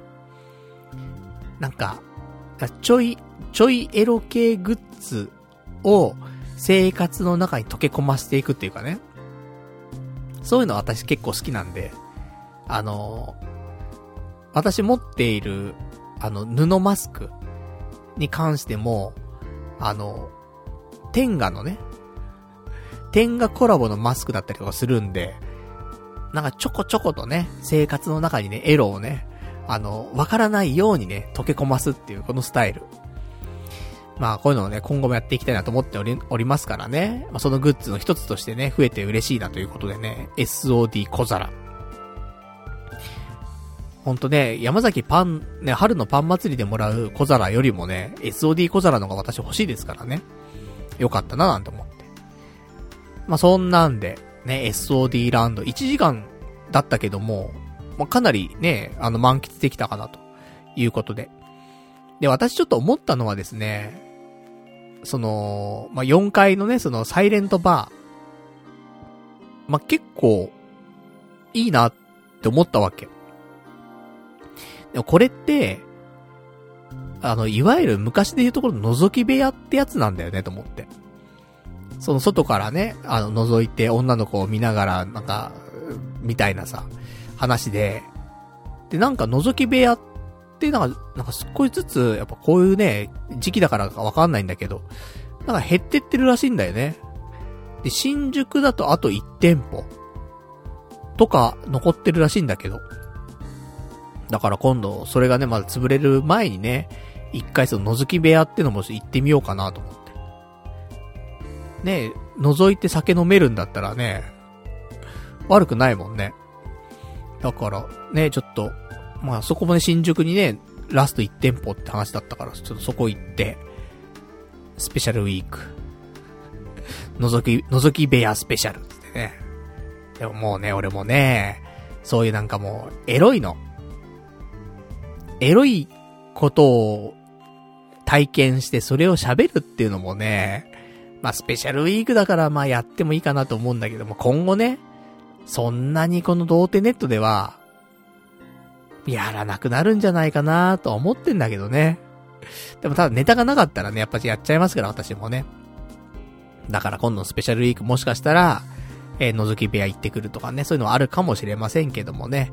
まあなんか、いつか行ったらね、その辺はご紹介したいと思っておりますんでね。まあその辺もお楽しみにしていただけたらと思っておりますと。まあそんなね、えー、今週でございましたね。まあ、じゃああとちょっとお便りとかいただいてるから、お便りもちょっと読んでいきましょうか。お便り、えー、ラジオネーム、えー、ラジオネーム、サンクズさん。えー、ハイパーネガティブ期を乗り越えたパルさんほど無敵なものはありません。今年の勢い、結婚までいかないにしても本気で彼女できるレベルの勢いまで上昇しましょう。婚活、本気出しましょうというね、お便りいただきました。ありがとうございます。えー、残念なことにですね、今週、婚活しておりません。ね、先週ね、ちょっとね、あのー、久しぶりに婚活してさ、ザ・シングル行ってきたんですけど、今週はね、ちょっとね、行かなかったんですよね。その代わりに SOD ランド行ったっていうね、ところで。ね、まあ、女性との触れ合いはちょっとあったよね。ちょっと半分ね、その、マジックミラー越しだったかもしれないですけども。だからね、今週もね、何かしら女性と関わるような話をね、まあ持ってこれたなと思ってますけども、やっぱでもね、本気で、ね、結婚までいかないにしてもっていうね。でも本気で彼女できるレベルの勢いを、やっぱりね、持ってこないといけないよね。だから今年、でも、あと半年しかないからね。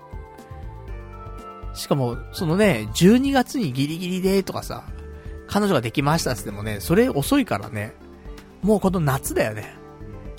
勝負は。7月、8月。ここで決めなきゃ、年内結婚はありえないもんね。スピード結婚で3ヶ月、ね、交際して結婚しましたとかあるかもしんないけど、それだって8月ぐらいに付き合い始めて、で、9、10、11、付き合って、12月結婚とか。これがマックス最短だもんね。そう考えたら、本当に、ね、こっから本気出して、出会っていかないといけないなと、思ってますから。ね、本気の婚活、見せつけてやりますよ。ね、覗き部屋行ってる場合じゃねえわ。ね、覗き部屋で結婚できないから多分な。覗いてるだけだから。だから、ちょっと覗き部屋行く代わりにね、ちょっと婚活パーティーでもね、ちょっと行かないとって話だですね、ほんとね。うん、そこだけ、ちょっと、気持ち切り替えていかないといけませんね。じゃあ、あとはですね、今週あった話もちょっとしていきましょうか。他のね。他の今週あった話。そうね、えー、今週、ちょっと、焼肉行きまして。うん。だからね、毎週毎週ね、なんか、こんなん食いましたみたいな、その話しかしてないんだけど、やっぱね、人間楽しみっていうのがね、まあ、食べること、だよねっていうのがあってさ。まあ、お酒もね、もちろんいいかなと思うんだけど。お酒はね、次の日大変だからさ、やっぱね、あの、体だるくなっちゃうから。まあ、食べる方が私ね、好きかなって最近はね、特に思うんですけど、それやっぱり焼肉だよね。ことで。で、この間の土曜日かなちょっと焼肉友達とね、行くってことになりまして。で、あのー、秋葉原にあるお店の名前は言えません。ね。なぜなら、めちゃめちゃやっぱ人気で、予約が取れないんで、なかなか。だから、ね、あの、過去の放送では言ってますよ、多分。ね、あの、店名とか言ってると思うんですけど、あの、ちょっと今はね、ちょっと控えさせていただこうかなと思ってますんで、まあ、昔の放送をね、聞き直していただくと、13年分ぐらい聞き直してもらうとね、えー、まあ、どこかで言ってるんじゃないかなと思いますけども、で、秋葉原のね、ちょっと焼肉屋さん行きましてね。で、まあ、4人かな。私含めて4人で行こうって話になって。で、予約を18時半で予約してたんだよね。で、その時間でさ、集まって、で、4人で行ったわけ。したらさ、予約が19時半でされててさ。で、あ、1時間じゃちょっと、どっかで時間潰さなきゃな、つって。で、えー、始まった1次会ね。ちょっと立ち飲みのお店でちょっと1時間ぐらいと。いうことでね、お酒をちょっとね、飯食っちゃうとさ、焼肉食べられなくなっちゃうから。ちょっと軽く一杯みたいな感じでね。したらみんな結構飲むんだよ。やっぱり2杯飲んだりとか。俺もね、メガジョッキでね、レモンサワー飲んだりとか。して。で、なんか有機レモンのね、レモンサワーみたいな。出ててさ。飲もうか、つって。で、飲んで、1次会。ね さっきね、あんだけ酒飲んだら次の日がって言ってんのにね、酒飲んじゃうっ、つって。で、1時間経過しまして。で、ようやく焼肉ありつけましてね。いやー、焼肉はいいね本当に。しかもこの店安いのよ。その、安かろう悪かろうじゃなくてさ、安くて、その肉を食らってる感があるんだよね。このお店。その、すごく、その、例えばジョジョ園とかさ、そういうなんか、上質なお肉がとかさ、ね、上質な油がとかさ、そういう焼肉屋さんもあるけど、ここの焼肉屋さんは、そういう感じよりも、その、肉が分厚かったりとか、でかかったりとか、量が多かったりとか、でも、もちろんうまいんだよ。ただやっぱりなんかその、食らってる感がある、その、肉でさ、美味しいのよ、そ、そういう意味でね。上質ってわけじゃないんだけど、庶民の焼肉なんだけど、その中の最上級みたいな感じ。で、ほんと一人2000円とかなのよ。焼肉は。で、プラス、飲み物は一律500円みたいな感じで、で、あの、ビールもジョッキで500円だし、レモンサワーでもジョッキで500円だし、もうそれもと、一律なのね。だから、その焼肉2000円で、昔はね、あの、おかわりとかもできたのよ。なんかもう、最初、超厚切りの牛タンが出て、で、その後に、ハラミとカルビが出て、で、その後に、骨付きカルビか、ステーキ肉みたいに出て、それ全部食べ終わったら、それもね、一人前とかでも、結構量あるのよ。なんだけど、その後に、あの、まあ、常連になってくるとなのかわかんないけど、おかわりっていう制度があって。で、おかわり、できる？とかって話にして、そうするとね、いいよってなるとおかわりくれんだけど、そうすると、さらに、もう同じようなものが、また出てくるわけ。正直食い切れないぐらい出てくるわけよ。最後の方とか、もうカルビとかはね、あのー、もうサービスカルビ的なものが出てきたりするからさ、わかんないけどね、これ、最初は美味しいのカルビ。だけど後半になってくると、やっぱ油が多いからさ、まあ、いわゆるヤングカルビって呼ばれてんだけど、ヤングは喜ぶんだけどね、油が多くてもね、甘くて美味しいっつって。さすがに年取ってくるとさ、い、一巡目のカルビは美味しいんだけど、二巡目のカルビは結構さ、来るんだよね。持たれてくんのよ。だけど、まあ、そんなね、おかわりシステムがあったんだけど、過去には。ずっとここ、20年ぐらい。なんだけど、やっぱりね、物価が高騰しているからっていうのもあって、今回からはね、あの、おかわりなし。っていう風に変わってました。まあ、前回行ったのもね、1年半前ぐらいで、まあ、コロナのなんか序盤の頃とかなのかなに行ったのが最後で、そっから1年半ぐらい行ってなくて、ほんと久しぶりだったのよ。だその間にね、システム変わってて、おかわりもない、ないんだよって言われて。そうなんだ。ちょっとね、残念って思いながら。でも実際肉出てきたらさ、なんかその、今まではおかわり前提の量だったんかもしんないね。今回はおかわりなし前提だから、あの、一皿に盛られてる肉の量が1.5倍ぐらいあるんだよね。だから、まいつもだったらね、そのおかわりで2倍になるところが1.5倍になってるみたいな感じだから、十分な量はあるのよ。でさ、ね、どんどん出てきて。なんかね、昔より美味しかったね。まあ、悪く言うと大味だったところはあると思うね、昔はね。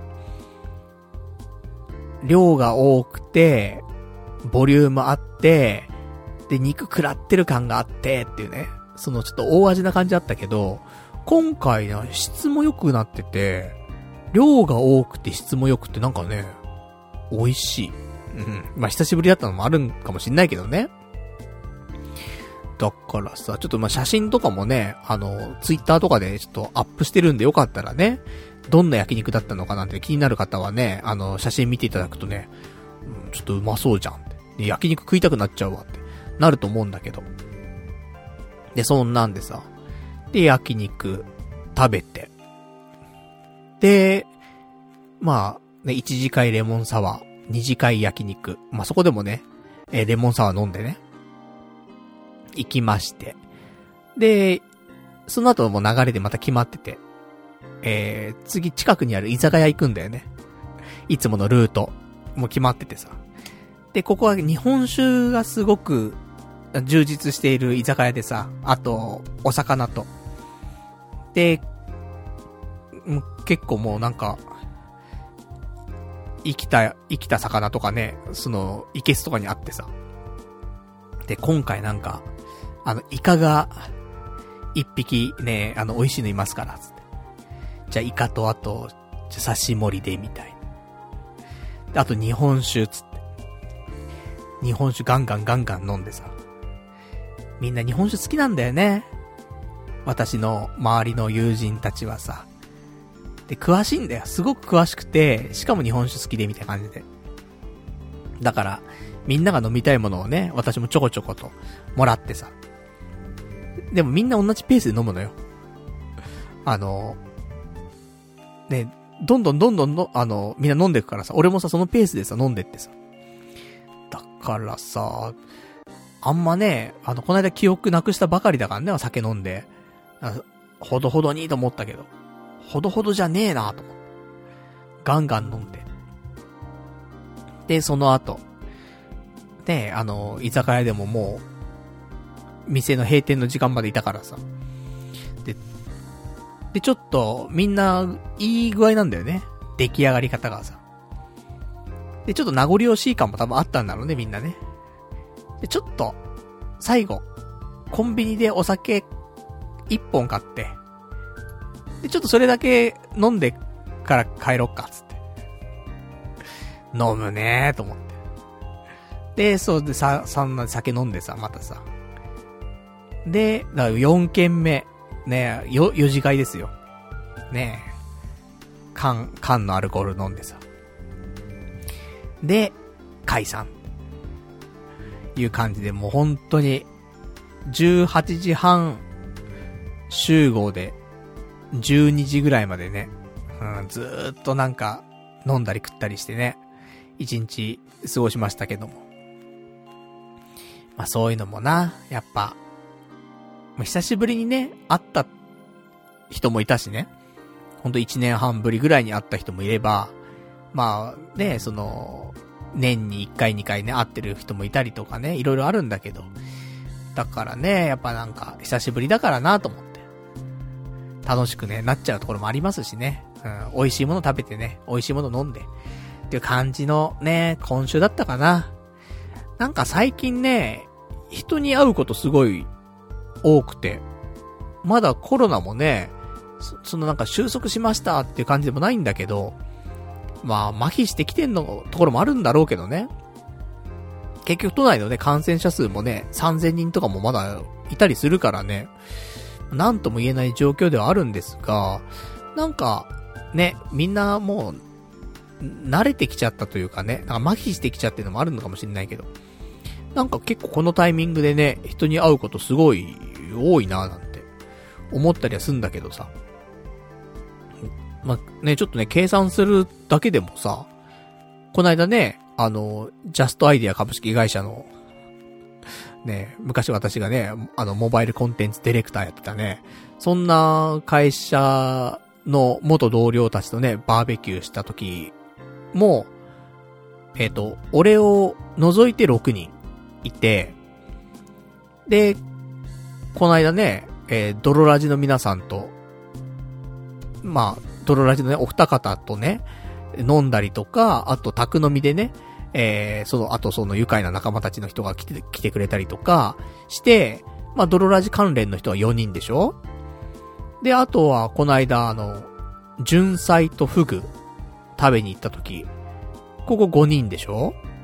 俺の、抜かしてね。で、今回、ね、さっきの SOD でベルさんでしょ？で、あと、今のね、焼肉でしょ ?3 人いるでしょ？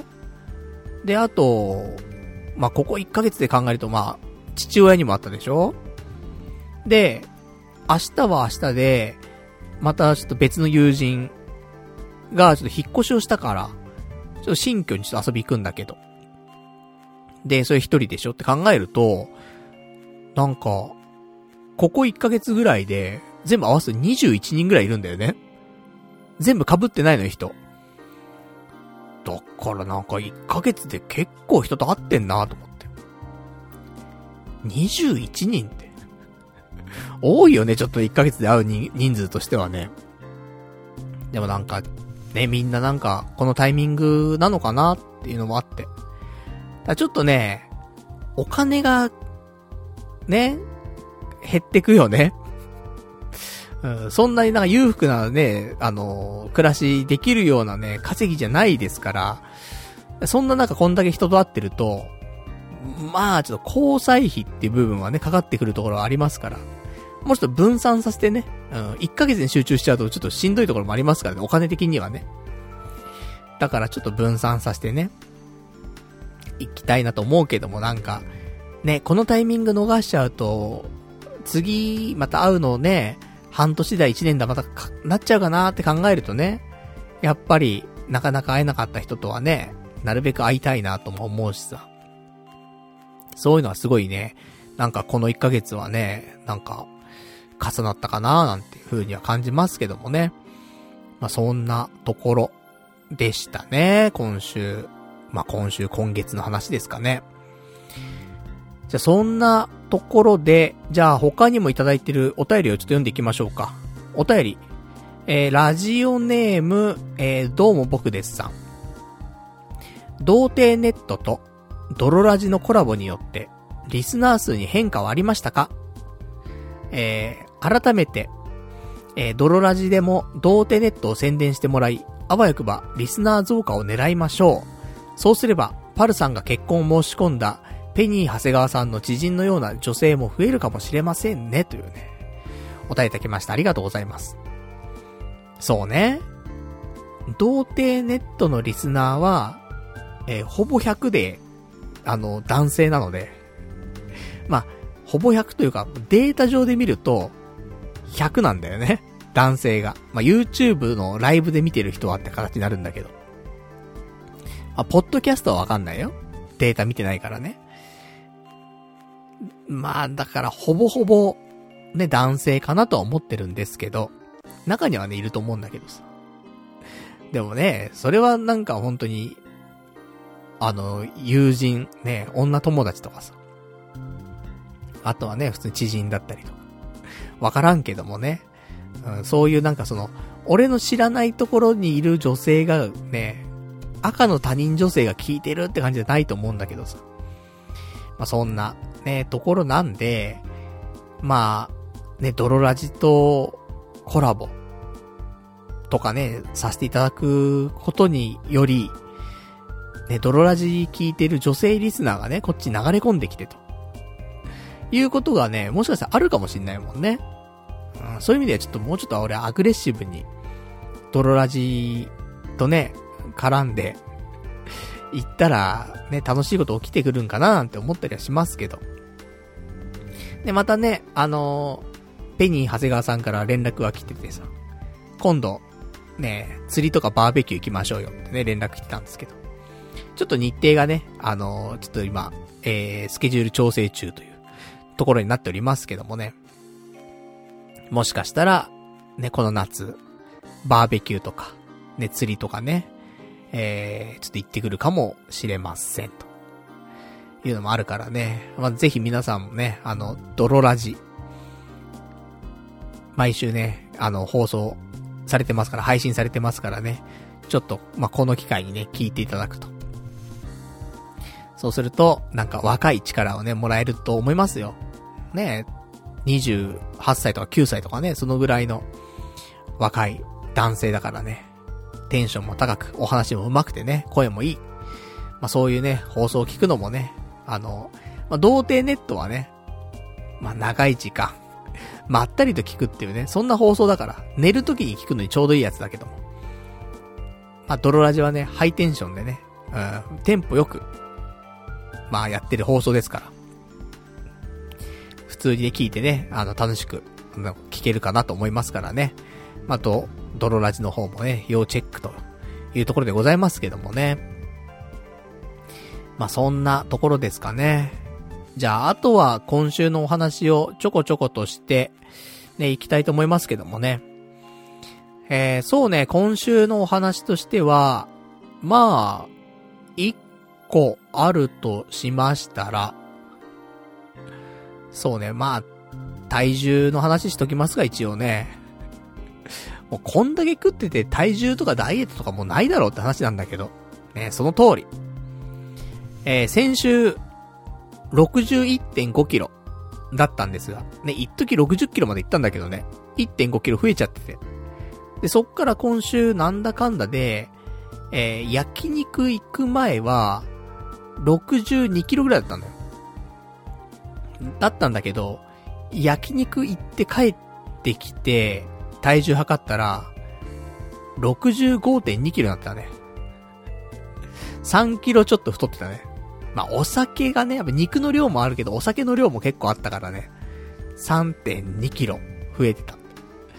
食いすぎなんだよなと思ってね。で、なんだかんだ、えー、日曜日を経由し、今日月曜日というところで、えー、今日ご飯食べた後、晩ご飯食べた後の体重が63.8キロでした。まあ、結果、えー、先週よりも2.3キロ増えてる状況だね。リバウンド。で、1週間でこんなに変わるっていうね、話なんですけど。いや、太んのはすぐだよな。本当に。あっという間よ。もう、もういくらでも太れるよ。1ヶ月あったら余裕で10キロ太れるもんね。楽勝で。1週間でって言うとちょっと難しいかもしんないけど。2週間あれば余裕だよね。だって、1日で3キロ増えちゃうんだもん。そんな生活をね、毎日してりゃ速攻だもんね。代謝もね、もう悪いし。もうすぐすぐ、ねって感じでございました。で、ちょっとね、また、焼きうどん生活戻していかないとね、これはちょっとまずいなと思ってますから。うん。来週ね、どこまでちょっと落ちるかなんですけどね。なんとか61.5キロ、その先週の体重ぐらいまではね、1週間で落としたいなと思ってますけどもね、どうなんでしょうか。最近またね、家系ラーメンとかもね、今週食ってないからさ、ね、ちょっと食べたいなーって思ったりとかね、痩せる気ねえな、つってね。まあ、そんな感じでございますけども。あとは今週ですね、そうね、これかな。あの、新しいソフトを導入しまして、このね、配信系のちょっとソフトなんだけど、えっ、とですね、今、OBS っていう、まあ、配信ソフトみたいなのを使ってね、YouTube ライブやってんですけど、まあ、これにもね、あの、うまく組み込めるソフトで、 iZotope っていう会社の RX8 エレメンツっていうね、ソフトがあって、これ、17,800円するソフトで、これ何なのっていうと、なんか、ノイズとかをね、除去してくれるツールなんだって。だ例えば、エアコンの音とか、あとはパソコンの、なんか、電源のね、ファンの音とか、あとマウスのカチカチした音とかね。そういうノイズあるじゃない。そういうのを除去してくれるような、あのソフトで、で、これがですね、あの、こないだめちゃめちゃ安くなってて、そういうセールみたいな、なんかちょこちょこやるっぽいんだけど、あの、92%オフっていうね、17,800円が、1380円になるっていうね、そういうセールやってて、で、なんかツイッターとか見てるとね、なんかもうこの RX8 エレメンツ、もう、な、何かしら配信とかね、してる人は、絶対買っておけっていうようなレベルのものだっていうことで、それは本当にもう、ライブ配信であろうが、ポッドキャストであろうがね、VTuber であろうが、どんなんでも配信してる人は、買っておいた方がいいっていうぐらいのソフトらしいのよ。俺聞いたことなくてさ、これ、まあこれも機会だからなと思ってね、このタイミングなかなかないなと思って。で、買ったわけ。ね、1380円なんでね、ちょっとお試しで買ってみよう。で、買って、で、まあいろいろ調べてね、設定とか。で、なんか、ね、今言ったような、その、室、室内音っていうの？そう、生活音だったりとかね。そういうものが結構除去できるよ、なんていうことを知ってさ。で、音声ファイル。例えばね、ポッドキャストこうやって、録音しながらね、これ生放送してますけど、この録音したデータを読み込んで、で、それでね、フィルターかけてあげて、で、あのー、ノイズをね、除去するってこともできるし、こうやってさっき言ったようにね、OBS っていう配信のソフトがあるんだけど、ここにフィルターとしてこの RX8 Elements を載せて、で、生配信しながらフィルターかけちゃうみたいな。いうこともできますと。いうことなんで、あの、もしかしたら今週はですね、えー、YouTube の音源、ね、アーカイブ残ると思うんだけど、YouTube のアーカイブの音源の方が、もしかしたら、ポッドキャストの音源よりも綺麗かもしんない。そういう逆転現象がもしかしたら、このね、RX8 Elements のパワーによってね、あのー、発生するかもしれないねって話なんだけど。まあ、実際ね、あの、本当はエアコンも今日つけながらね、あの、放送しようかなと思ったけど、やっぱりでもなんかね、ちょっとでもノイズは減った方がいいかなと思って。ソフトには頼らずね、アナログな感じでね、うん、エアコン消してね、あの今日もね、放送しておりますけどもね。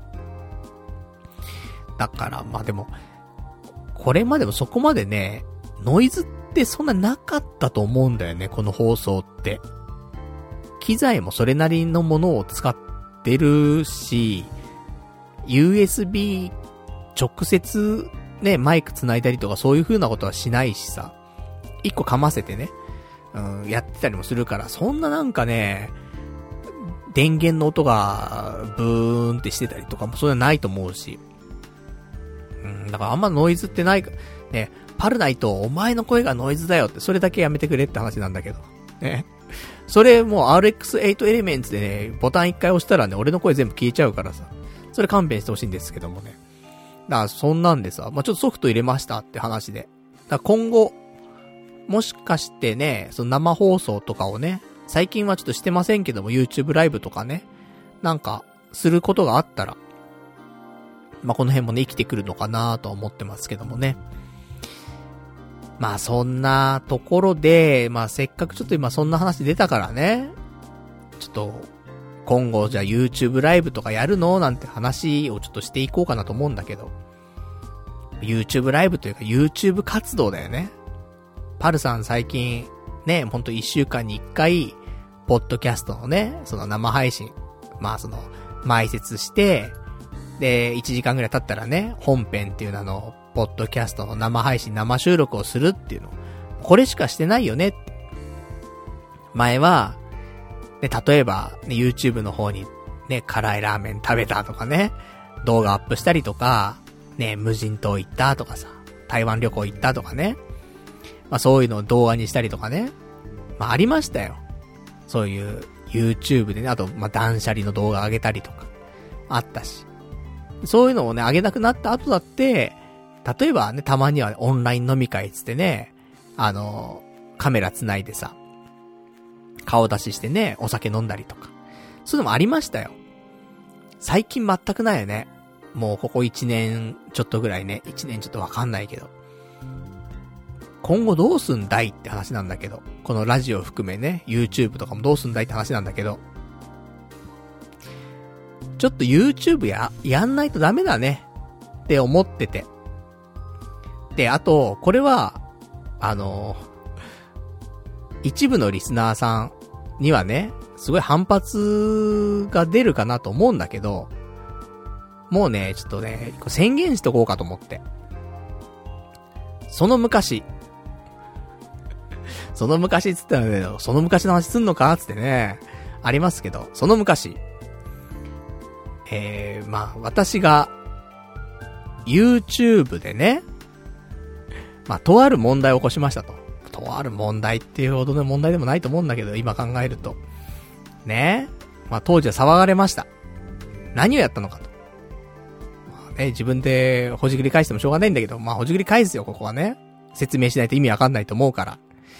えー、っとね、その昔私 YouTube でね、まあいわゆる外部プロモーションで、えー、まあオーガニックユーザーをね、まだ言うのかって話でしょ。そう。あのね、その結局外部プロモーションで、オーガニックユーザーを獲得しましょうっていう、そういう広告に一回手を出したことがあるんですよ。で、まあ、チャンネル登録者がね、それで、まあ、外部プロモーションで増えますよ、というものがあって、で、それもね、オーガ、オーガニックなユーザーだっていうからさ、いいんじゃないと思って。ね。まあそれでね、ちょっと広告出したことがあったんだよね。で、そんなことをやって、で、チャンネル登録者もね、ちょっと増えてさ。ってのあったんだけど。で、まあそんなことをやったもんだからやっぱ一悶着ありますよ、やっぱりね。えー、リスナーの方の中からはね、やっぱりそういう、よろしくないよね、そういうのって話になって。で、別に YouTube から何、YouTube からは何も言われてないよ。うん。だって別に、あの、なんかあれば、YouTube 側から制裁はあるわけだから。チャンネルをね、一回、まあもちろんバンされるとか、ね、一時停止になるとかね、そういうのは規約に全部書いてあるから。そういうのは特にないわけ。何にもないわけ。だけど、やっぱり、ね、や、まあ、や、やらなかった、ほ、やらない方が良かったっちゃ良かったよなっていう話ではあると思うのよ、もちろんね。もっと、そういう、ね、広告に頼るんじゃなくて、まあ、自分の力でね、どこまでできるかわかんないけど、ね、まあ、コツコツ頑張ってね、チャンネル登録者増やしてさ。っていう方がまあまあ、それはね、理想は理想だよねと思うし、うん、あんまり、ね、その広告に頼るっていうのは、うん、しなくてもよかったのかな、とはね、今になっては思うけど。まあそんな話なわけよ。で、まあその時のチャンネルはね、もう一回、もう、あのー、まあ、置いといて、で、新しいチャンネルを立ち上げて、今のチャンネルなんだけどね。っていうのがあって。で、その時に、まあ、ね、あのー、チャンネル登録者も増えて、広告とかもね、つけられ、つけられるようになってさ。で、そこで稼いだ、その、お金とかもあるわけだよね。で、ただ、やっぱり、その時稼いだお金。まあ、スーパーチャットはね、あの、各個人から出てるものだからさ、あれだとして、あの、他のね、その、普通の広告とかからもらったお金とかに関しては、さあ、どうしようかと。いう話になって、じゃあ私、あの、ウーバーイーツで、そのお金に関しては、ウーバーイーツでお金稼いで、で、Google がやってる何かしらの寄付とかがあったら、そういうところに戻しますと。いう話を、まあ、過去にしたんですよ。なんだけど、その話してから、まあ、1回2回、ウーバーイーツはやったんだけど、そっからやってなくて。で、この先もやれるのかっていうと、もう正直、まあ、俺今週頑張ってタイヤに空気は入れたんだけど、自転車の。ね、もうそこはもう精一杯なわけよ。でもこ、これからやるかなって思うのと同時に、いや、ちょっと考えてみたところ、いや、ずっとね、ウーバーイーツでね、なんかまあ、みそぎじゃないけどさ、やって、お金返します、みたいなさ。言ってたけど、それって正しい？と思って。まあ、そもそもね、多分、あんま乗り気じゃないんだよね、俺もね。そのウーバーイーツやって返すっていう話についてさ。最初はね、まあ、それ、みそぎだとかね。一回これで、ね、やることによって、まあ、納得じゃないけどもね、一つの形としてね、区切りをつけるとかっていうのは、いろいろ考えたんだけど、でも実際、ウーバーイーツ関係ないじゃん。ねえ。だ YouTube とウーバーイーツ何も関係ないし、ウーバーイーツで稼いだお金をね、なんか、Google に戻すとか言ってもよ、よくわかんないし。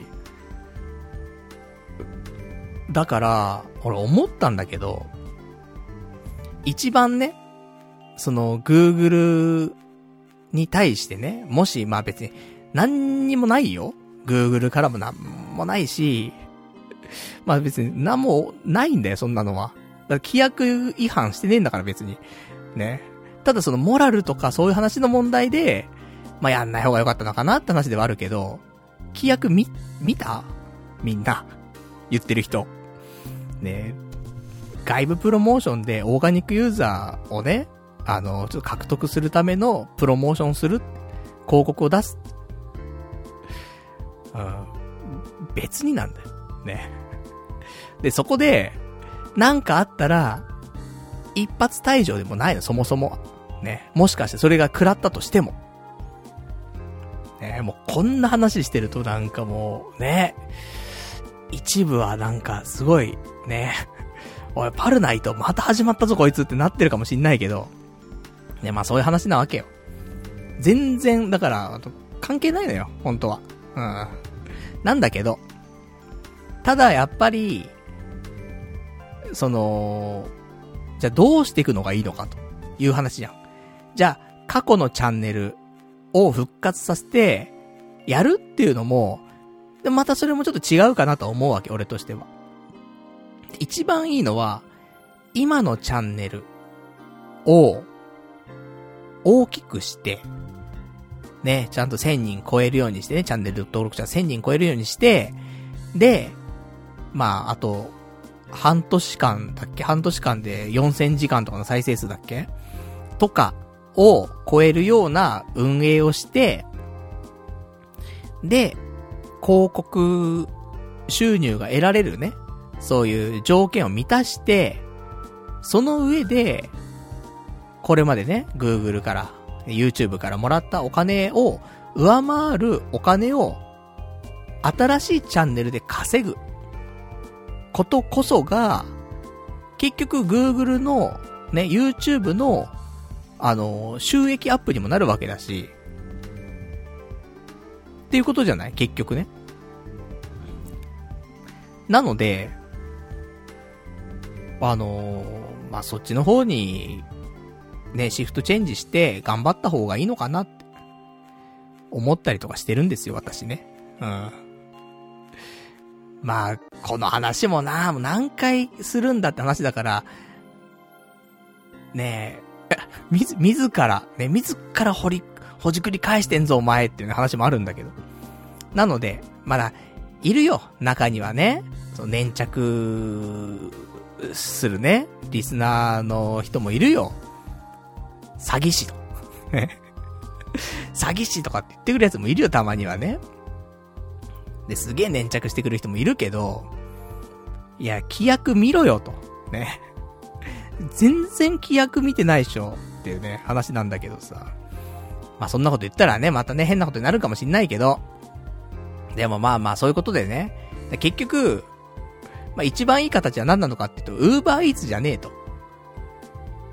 まっとうに、YouTube で、ね、あの、稼ぐ。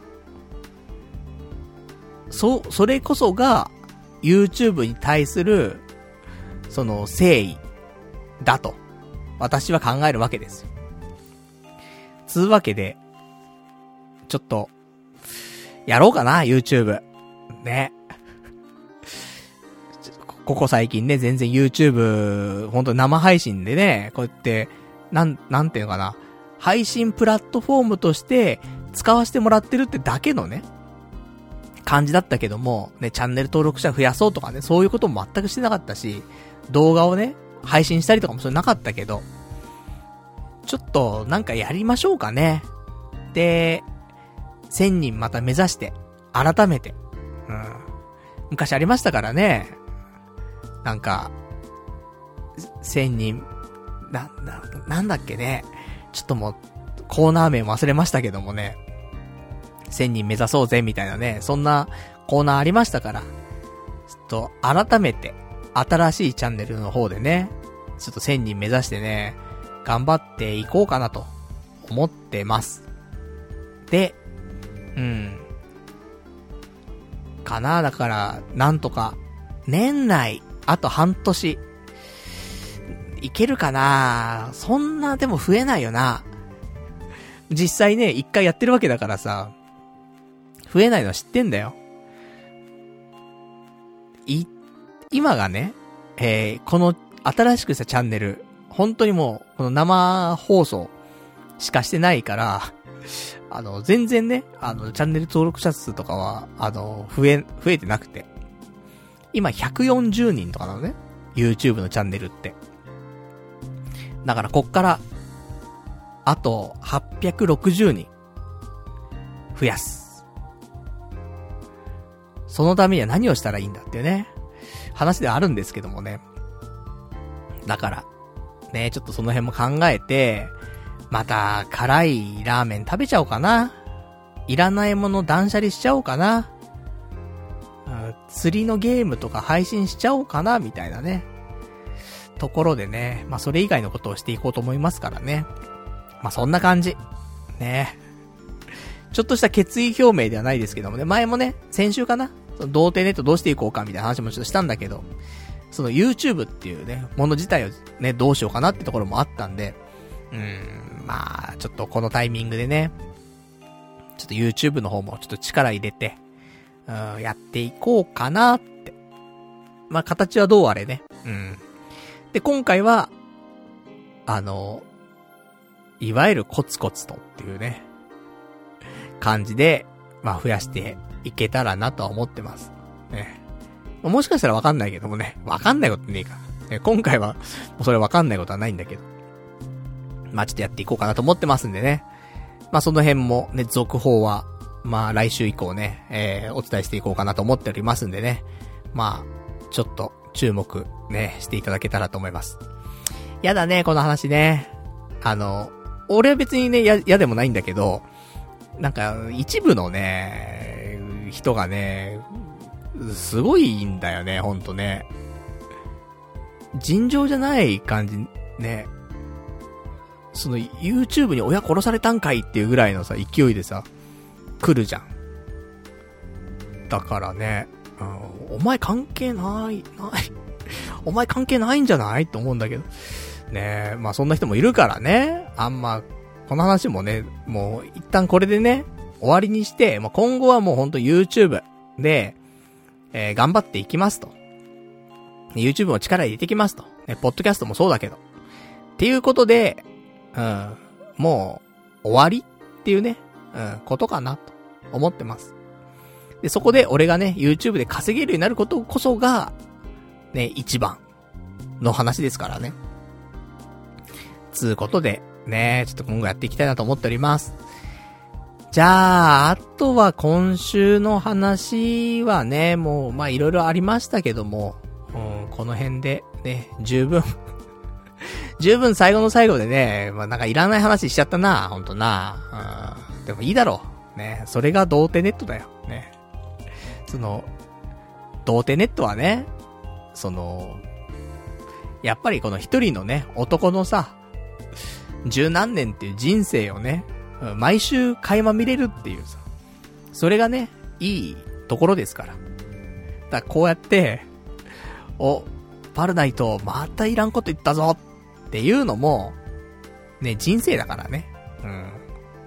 そういうのも言っていくスタイルでね、うん、やっていきたいと思いますよ。ね、こういうの言わなくなっちゃったら、それはね、もっとつまんないんだから。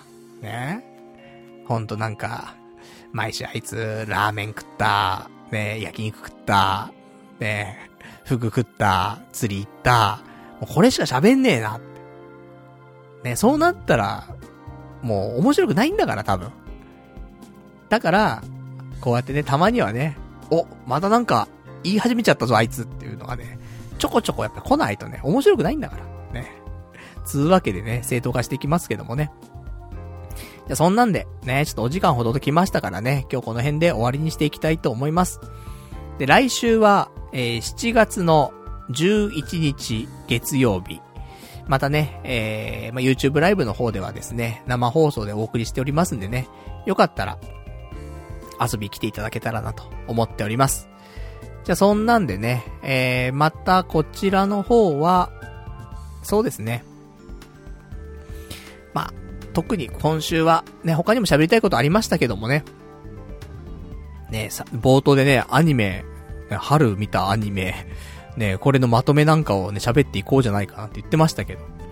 ねえ、とか。あと、まあなんか、今後、仕事どうしようとかね。そんな話もありましたけど、その辺も来週だね。うん。来週お話ししていきたいと思いますんで。まあ、来週もね、うん。来週なんか、ね、頑張りましょうね。うん。まあそんな感じ。でございます。ね、もう、今日で707回で、来週708回ですからね。またすぐスペシャルウィークやってきちゃうんでね、またその辺の企画も考えないとなと思っておりますんでね。で、そろそろ、まあ、リアルなところ、今の童貞ネットは、うん、終わる、終わると思います。このね、童貞ネットっていうのは終わると思うんだよね。で、早くて、スペシャルウィークの前までじゃん。709回までは童貞ネット。710回からは新生童貞ネット。ね、新生方形みたいになっちゃいますけど。